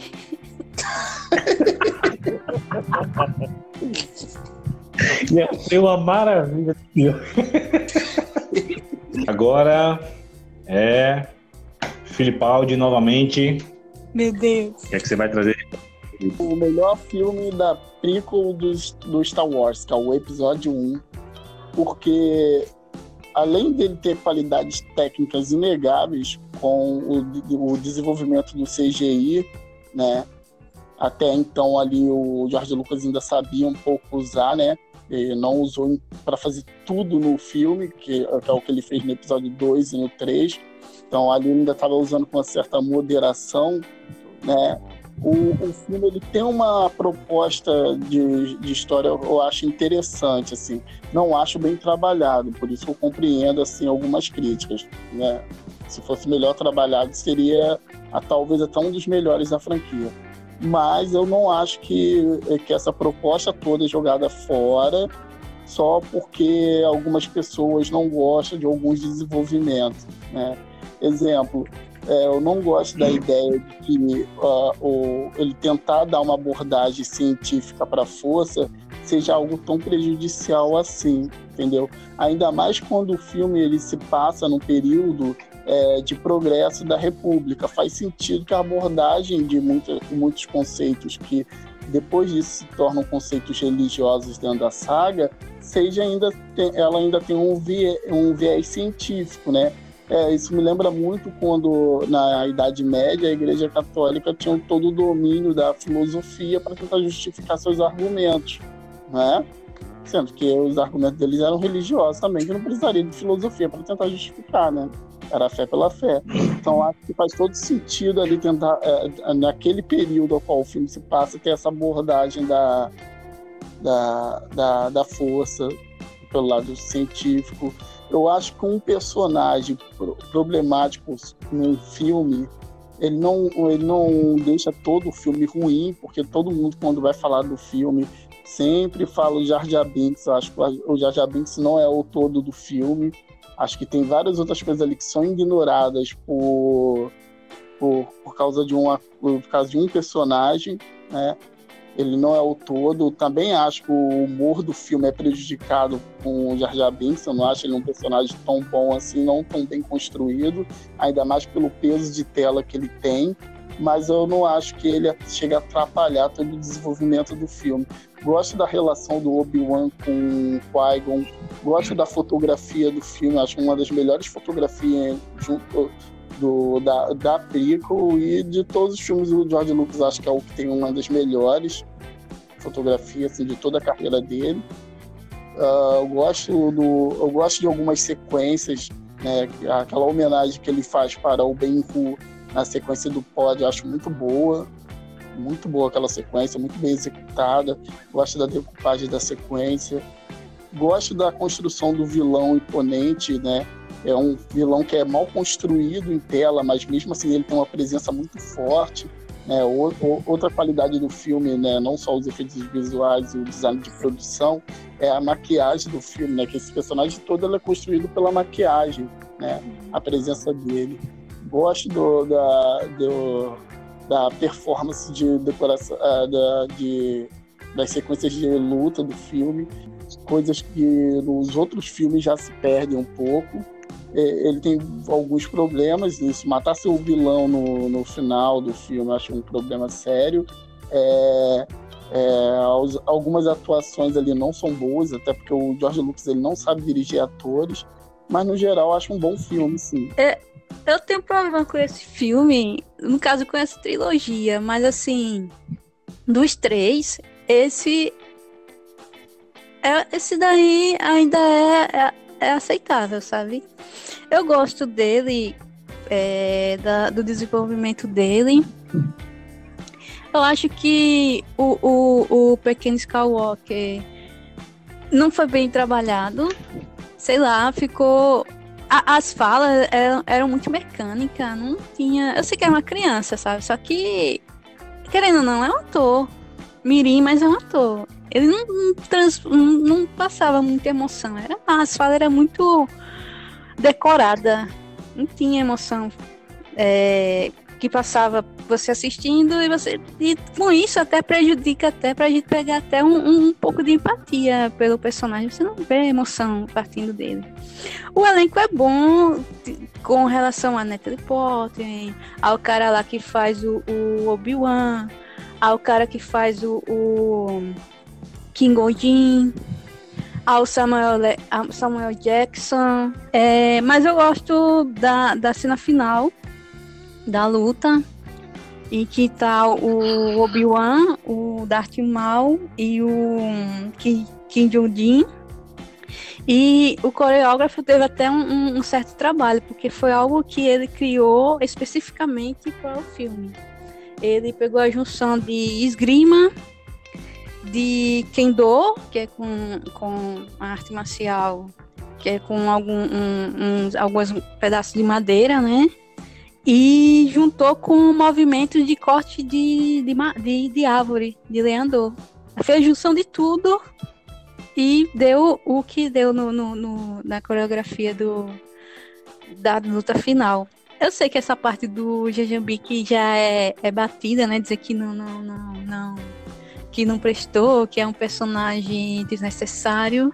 Mas assim, se era para ele participar do filme, acho que ele devia ter um, um, um uma participação melhor, melhor, né? Devia ter, ter sei lá, porque ele, ele é para trazer um alívio cômico, mas não é engraçado. Não, torna, não é engraçado ele. É, sei lá, sai algo forçado, não é, não é um, um momento engraçado é, as falas dele.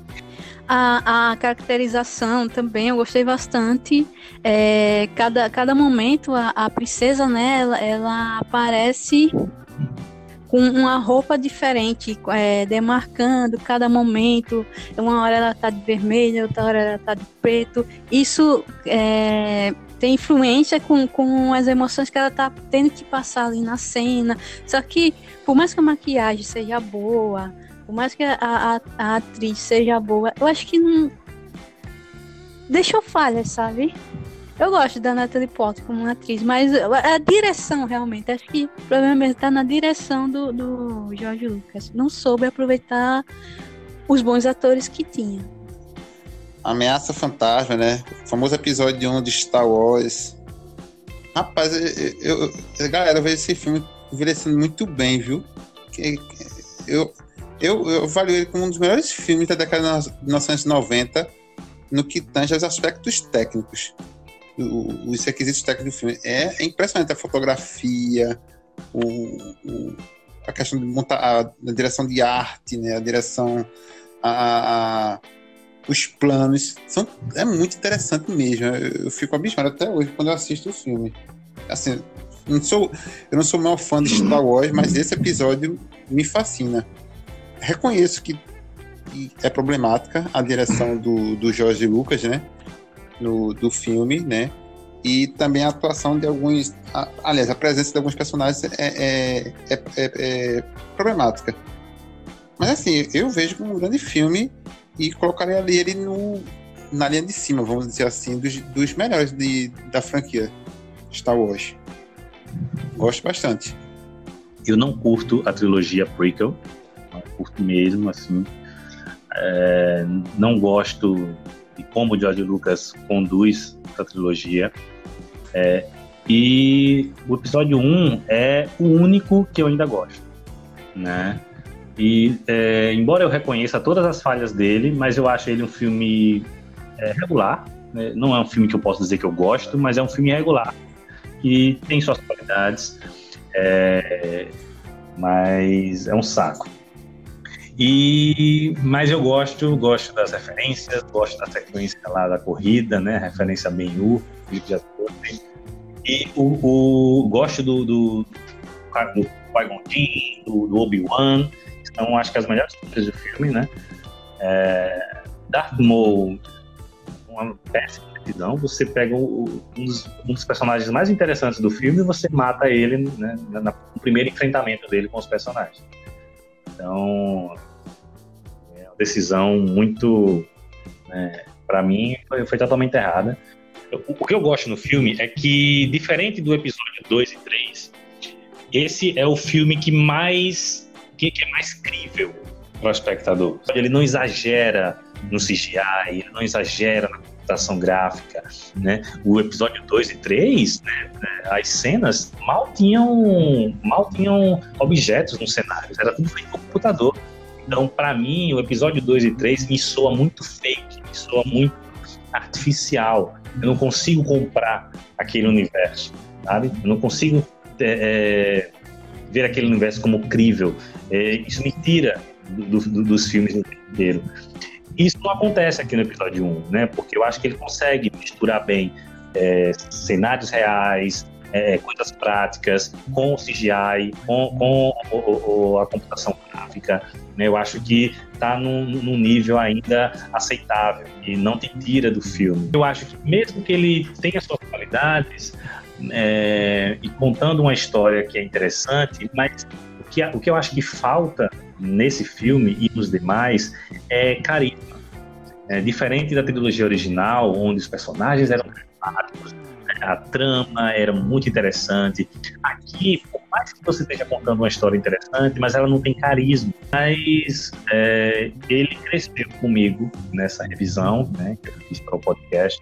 Cresceu, e eu reconheço que ele é um filme razoável. É um filme é, ok. Eu acho que Caio? esse filme ele tem muitos problemas. Eu acho que o pior filme da, da, da, dessa trilogia é o segundo, né? Que é o Ataque dos Clones. Agora, o que eu, uma coisa que eu não gosto de, de, do episódio 1, como de todos dessa trilogia, é que é, as naves elas parecem ser muito mais modernizadas do que da trilogia antiga. Né? Isso para mim me soa um problema, isso me soa um problema Sim. muito chato. Né? E sem contar o Jar Jar, que, que pô, é chato, né? O cara é muito chato, um personagem chato, ele não tem como rir das piadas dele né? Mas é, esse filme ele traz para mim o meu personagem favorito de toda a saga, que é o Qui-Gon, né? Eu acho que Qui-Gon ele, devia, ele deveria ser mais mais trabalhado. Eu gosto muito daquele personagem, né? E a, a, a luta final hum. é espetacular, uma das melhores, né? É um filme divertido em si. E outro problema que eu não gosto desse filme é a corrida de carros né? Aquela, aquela corrida que o Anakin participa, eu não gosto, desse, não gosto dessa, dessa, dessa sequência. Acho longa, não acho muito emocionante, então acho, eu acho muito melhor as lutas. Né? Acho muito melhor as lutas. Né? A luta final contra o Darth Maul é muito maneira, muito maneira mesmo. É uma das melhores da, uma das melhores da saga. Beleza. E agora, agora é o momento que eu estava esperando né, com muita ansiedade, muito ódio no coração. Leonardo, você vai ser responsável por encerrar o nosso podcast. Qual é o filme que você traz agora, Leonardo? Pois bem, pois bem, público ouvinte, o filme que eu escolhi para trazer é, para meu ponto de vista, né, a, a grande obra-prima da maior franquia do daquele que eu defino como o maior poeta audiovisual do cinema contemporâneo, e blockbusters contemporâneos. É sério, gente, é sério. Michael Bay, com seu Transformers, O Lado Oculto da Lua, que é o episódio 3 da franquia, né? O Michael Bay no Transformers, ele, ele consegue levar a potencializar ao máximo o, o cinema dele, que definitivamente não é um cinema voltado para aprofundamento de personagens, não é? não é um cinema voltado para discutir é, as relações humanas, né? Mas reconheço os, os, problemas da obra dele, né? Sobretudo com relação à misoginia, à xenofobia que, que perpassa, né? A, as falas. Mas eu acho que o, o, o, Transformers 3 tem muita qualidade, né? Do ponto de vista é, é, do cinema com relação à maneira como ele lida com a relação espaço-tempo é, é, na montagem do filme, das cenas. O Michael, o, o, o filme é um espetáculo assim do ponto de vista de como é, é o, o, o, Michael Bay consegue é, estabelecer um cinema não linear na, na, na narrativa dele. Ou seja, o, o, o Bale está interessado em ser aquele cinema de, sabe, de de pipocão mesmo, de atração, cinema de, de, de criar uma, uma, uma, um lado sensorial junto ao público que permita que você é, esteja engajado na obra o tempo todo. É o que o, o, o pessoal diz né, na, na, crítica hoje, pós-continuidade. Explica aí para o nosso ouvinte e a nossa ouvinte, para a gente também, né, quando você fala sobre a pós-continuidade, você está querendo se referir ao quê? Pronto, eu, quero dizer a, falta, a não linearidade da, é, entre os planos é, que, que fazem as cenas. Ou seja, você filma um, um mesmo ato, né, uma, uma, uma mesma, uma mesma, um mesmo fato no filme, por vários modos, né, e que a relação entre, entre um plano e outro não necessariamente envolve continuidade temporal e espacial, ou seja, você vai fragmentando a realidade no espaço e no tempo e cria uma outra coisa que que assim que, que tem até um lance experimental. Eu gosto de dizer que o cinema do Michael Bay é um cinema próprio experimental, em que ele não tem consciência, ele, ele não, apesar de ele não ter consciência de que aquilo talvez tenha uma dimensão é, experimental, mas tipo, ele tem um pleno domínio, ele sabe muito bem como fazer esse, esse, essa montagem, sabe? De pegar aquela cena por vários ângulos e juntar e fazer algo que não, não deixa de situar o, o espectador na, na, no, no, na cena que, tá, que está vendo. Você não fica, eu quero dizer, você não fica perdido vendo o filme do Michael Bay. Você entende, se situa ali dentro da narrativa de cada sequência. Eu fico perdido, porque eu fico perdido vendo as, as sequências de ação do filme do Michael Bay. Além de eu não ter nenhum eu fico sem nenhum referencial de, de espaço-tempo da ação, a referência lógica do, do ambiente da ação e do tempo, né? Ele fica quebrando o eixo da câmera direto para eh, eu, eu particularmente não acredito que ele faça isso de forma intencional no sentido de uh, ele idealizou isso. Acho que é mais um acidente por ele não ter uma compreensão de, de, de continuidade de sequência. Acho que o, o ponto forte dele, como eu já tinha comentado antes em off, é, foi essa parte da, da sacada dele de colocar no filme a corrida espacial.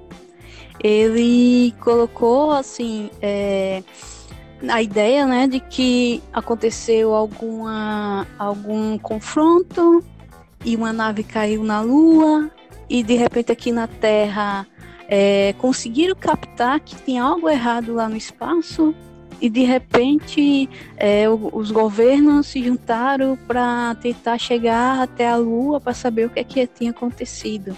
Então essa sacada de, de da corrida corrida para a Lua, né, corrida espacial, foi um, foi o ponto forte assim do filme em si. Mas assim, mas só até aí, sabe? E depois acho que ele se perde um pouco, porque a história, ele faz tudo amarradinho, é, que os astronautas vão para lá, que vão até uma parte, que filma e, e mostra aqui no, na Terra que tá tudo bem, que, e que tem algo escondido lá no lado escuro, né? No lado oculto da Lua que eles vão lá para ver o que é e que trazem, e essa ideia de, de, de, algo que o governo esconde, essa conspiração, e tudo mais, e, e relacionar isso com os Autobots, com, com, com a história do Transformers, isso foi, foi bacana, isso, isso foi a, a sacada boa do filme. Só que depois disso, vai se perdendo, o filme vai, vai, vai, vai entrando em outras narrativas, em outras sub-histórias, e não, não, não tem foco, entendeu? Assim, acho que vai tentar contar um pouco sobre a história do Sam com a namorada, que ele tá desempregado e vai arrumar um emprego. Aí fala um pouco dos pais, fala um pouco dos autoboas e, e fica nisso e não, não fecha, sabe? Não tem fechamento, cada historinha. O Sam, o personagem, Assim, ele não era um jovem amadurecido nos outros filmes.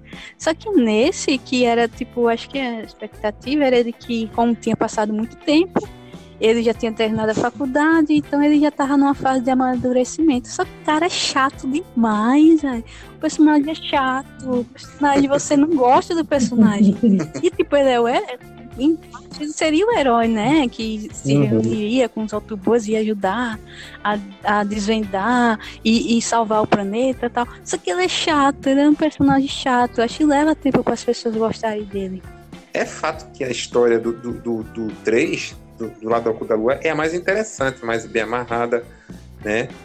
É, historicamente e, e, e situacionalmente no filme.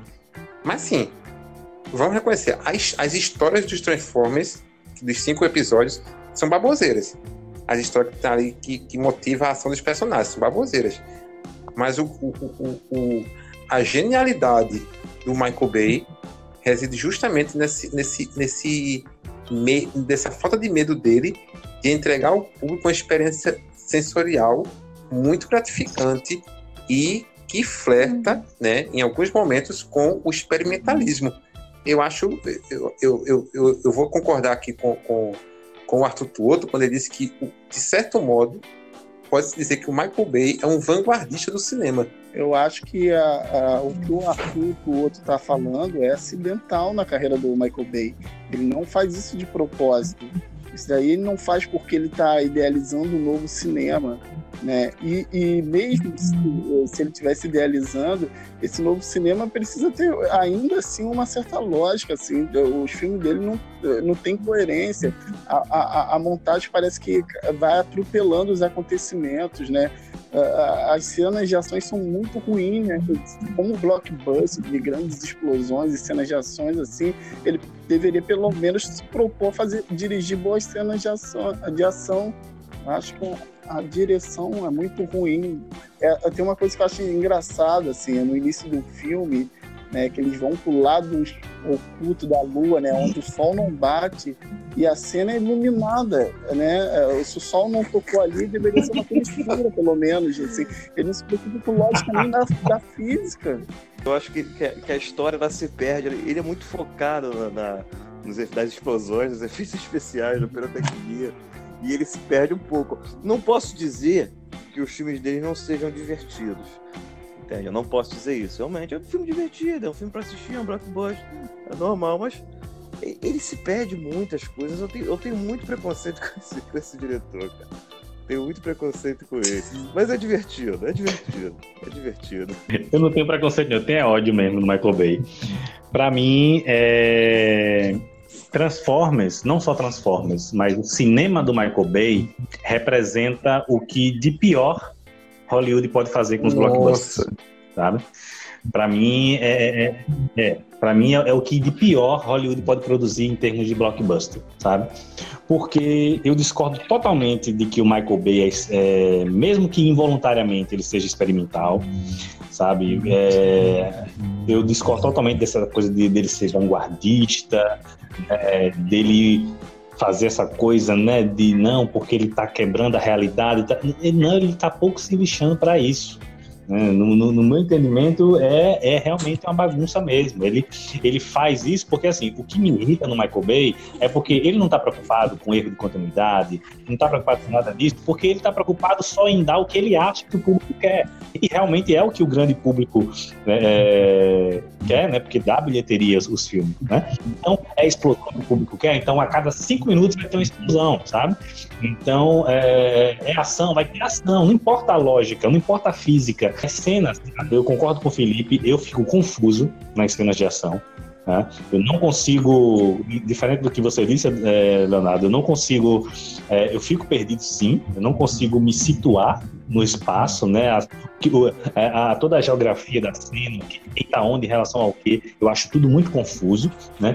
É, o, o, e assim, por, mesmo que tecnicamente, mesmo que na parte técnica, nas cenas de ação, ele conseguisse fazer boas cenas, ainda assim, isso para mim não é o suficiente para tornar o filme bom, porque o restante do filme também é uma merda.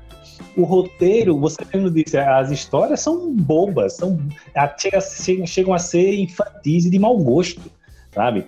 É, é, é, é, são piadas machistas, misóginas, é, xenofóbicas, sabe? Coisa de. Parece piada de, de, de, de pivete de quinta série. Esse filme mesmo, meu Transformers 3, a primeira vez que aparece uma mulher no filme, cara, já é mostrando a bunda da mulher com a calcinha enfiada. Né? O plano mostrando ela, né, a bunda dela. Então, bem sexista, sabe? E ele, e ele gosta de todos os seus filmes ele gosta de, de, colocar plot twist direto. Então, nesse daqui, começa com uma coisa lá que ficou na Lua, mas na, depois não é mais isso que é importante. O que é importante é o Sentinela que estava lá. Depois não é o Sentinela, o importante é. é agora, agora é o Sentinela que fez um acordo com, com, com o Megatron, sabe? Então, a toda hora tem uma mudança. E quando você, e aquela coisa, quando você exagera muitas coisas, né? É que nem eu disse, e, é, quando você é, se, se tem muito plot twist, nenhum deles vai ser impactante, porque você sabe que vai ter vai ter plot twist a todo momento, então acaba perdendo impacto. É a mesma coisa com o tom épico que ele coloca na, na, nas cenas, né? Toda a cena, por mais simples, mais simples que seja, um simples diálogo, uma banalidade, mas está lá com a fotografia épica, com a, a, a, luz do sol ao fundo, né? Batendo nos personagens de forma, né? deixando um tom bem épico, né? E quando tudo é épico, acaba que nada é épico. Eu vejo então, o Michael Bay como um cara que realmente estuda a fundo cada cena que ele, que ele cada, cada, plano que ele vai fazer. Até porque é, é, essa cinética que está envolvida com a, a, filmografia do Michael Bay é, é, é, é uma cinética que envolve uma estética fenomenológica. Ele está pegando a realidade e lidando com ela por diversos por diversas facetas. Então isso torna essa pluralidade imagética dos filmes do Michael Bay não é qualquer um que consegue, não. O Michael Bay, ele estuda com muita propriedade cada plano que ele vai fazer para conseguir o efeito que ele deseja. Ele pode não, não, não, não intenção, ter por intenção ser experimental, mas ele acaba sendo na maneira como aquilo chega até o público.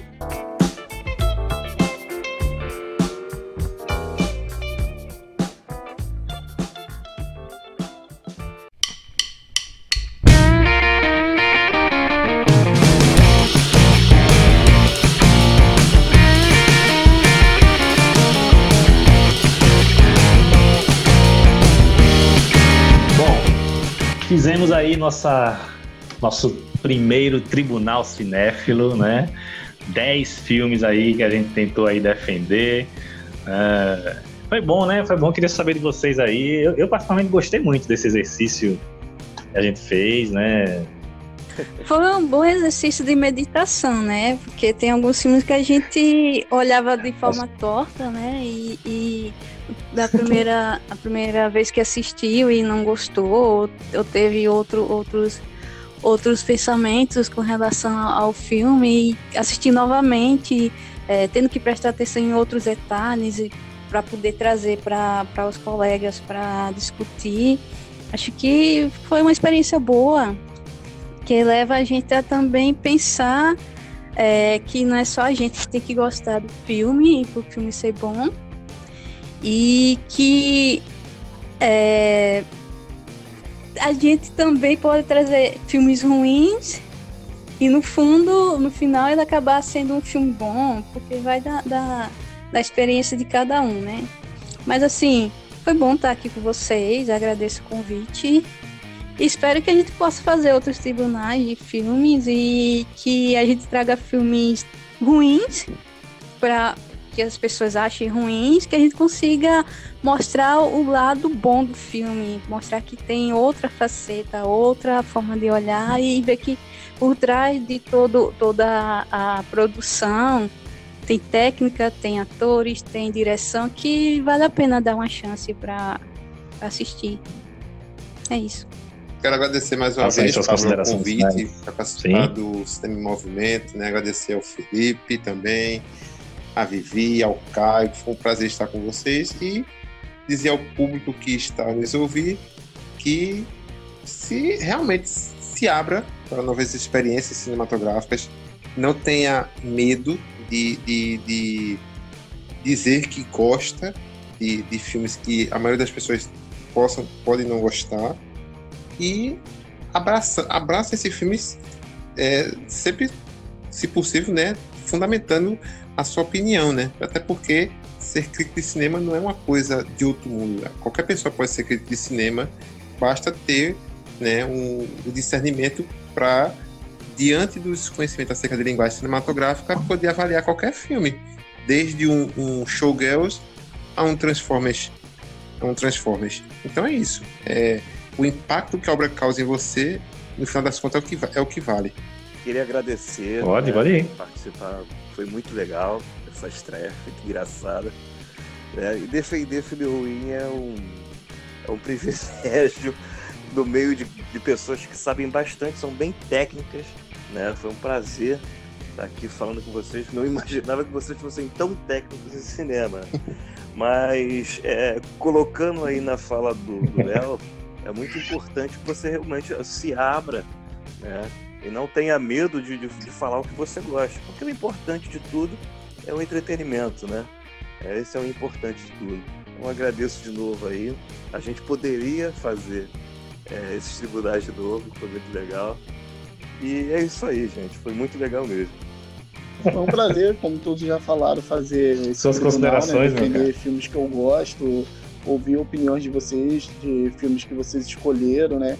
Alguns cresceram, outros permaneceram a mesma coisa, outros diminuíram, mas o que vale é a intenção, como o próprio Leonardo falou, né? Se a pessoa tem um argumento embasado para defender o porquê ele gosta, já vale alguma coisa, né? Então, eu acho que isso é fundamental, assim. E é sempre bom revisar filmes mesmo para ver o que mantém o que você às vezes superestimou, né? Também existe isso. Então, espero que aconteça novamente. Foi divertido mesmo, ouvi bastante. E obrigado pelo convite novamente. Isso aí, isso aí. Bom, da minha parte, eu adorei a experiência, né? Estar tá com vocês sempre é muito bom. E Caio, foi um prazer. Né? Muito obrigado pela sua participação aqui. Sinta-se já convidado para nossos próximos episódios. É, foi muito legal né, essa dinâmica que a gente, que a gente fez, né? É, e assim, ratifico tudo que vocês disseram.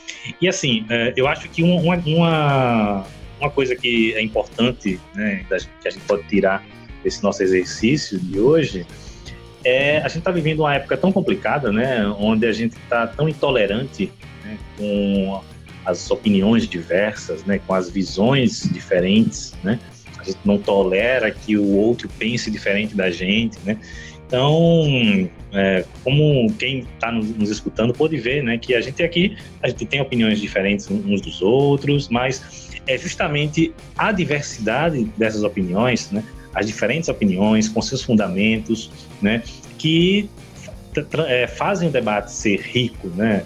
É, é, assim que a gente vai aprendendo, né, uns com os outros, né, porque por mais que eu discorde, né, de uma ou de outra pessoa aqui, mas uh, uh, isso faz a gente refletir, né? A opinião do outro faz a gente refletir. E isso é que é o bacana, né? Em tempos de tanta intolerância, é bacana a gente promover esses diálogos diversos. Né? Então, eu agradeço mais uma vez a vocês, né? E a gente vai estar junto aí né, nos próximos episódios. Então, e você que nos ouviu até agora, né? Muito obrigado pela sua atenção, pela sua paciência, né? Nos acompanhe, Cinema em Movimento, Cinema Holland, né? E até a próxima com mais um episódio do podcast Cinema em Movimento.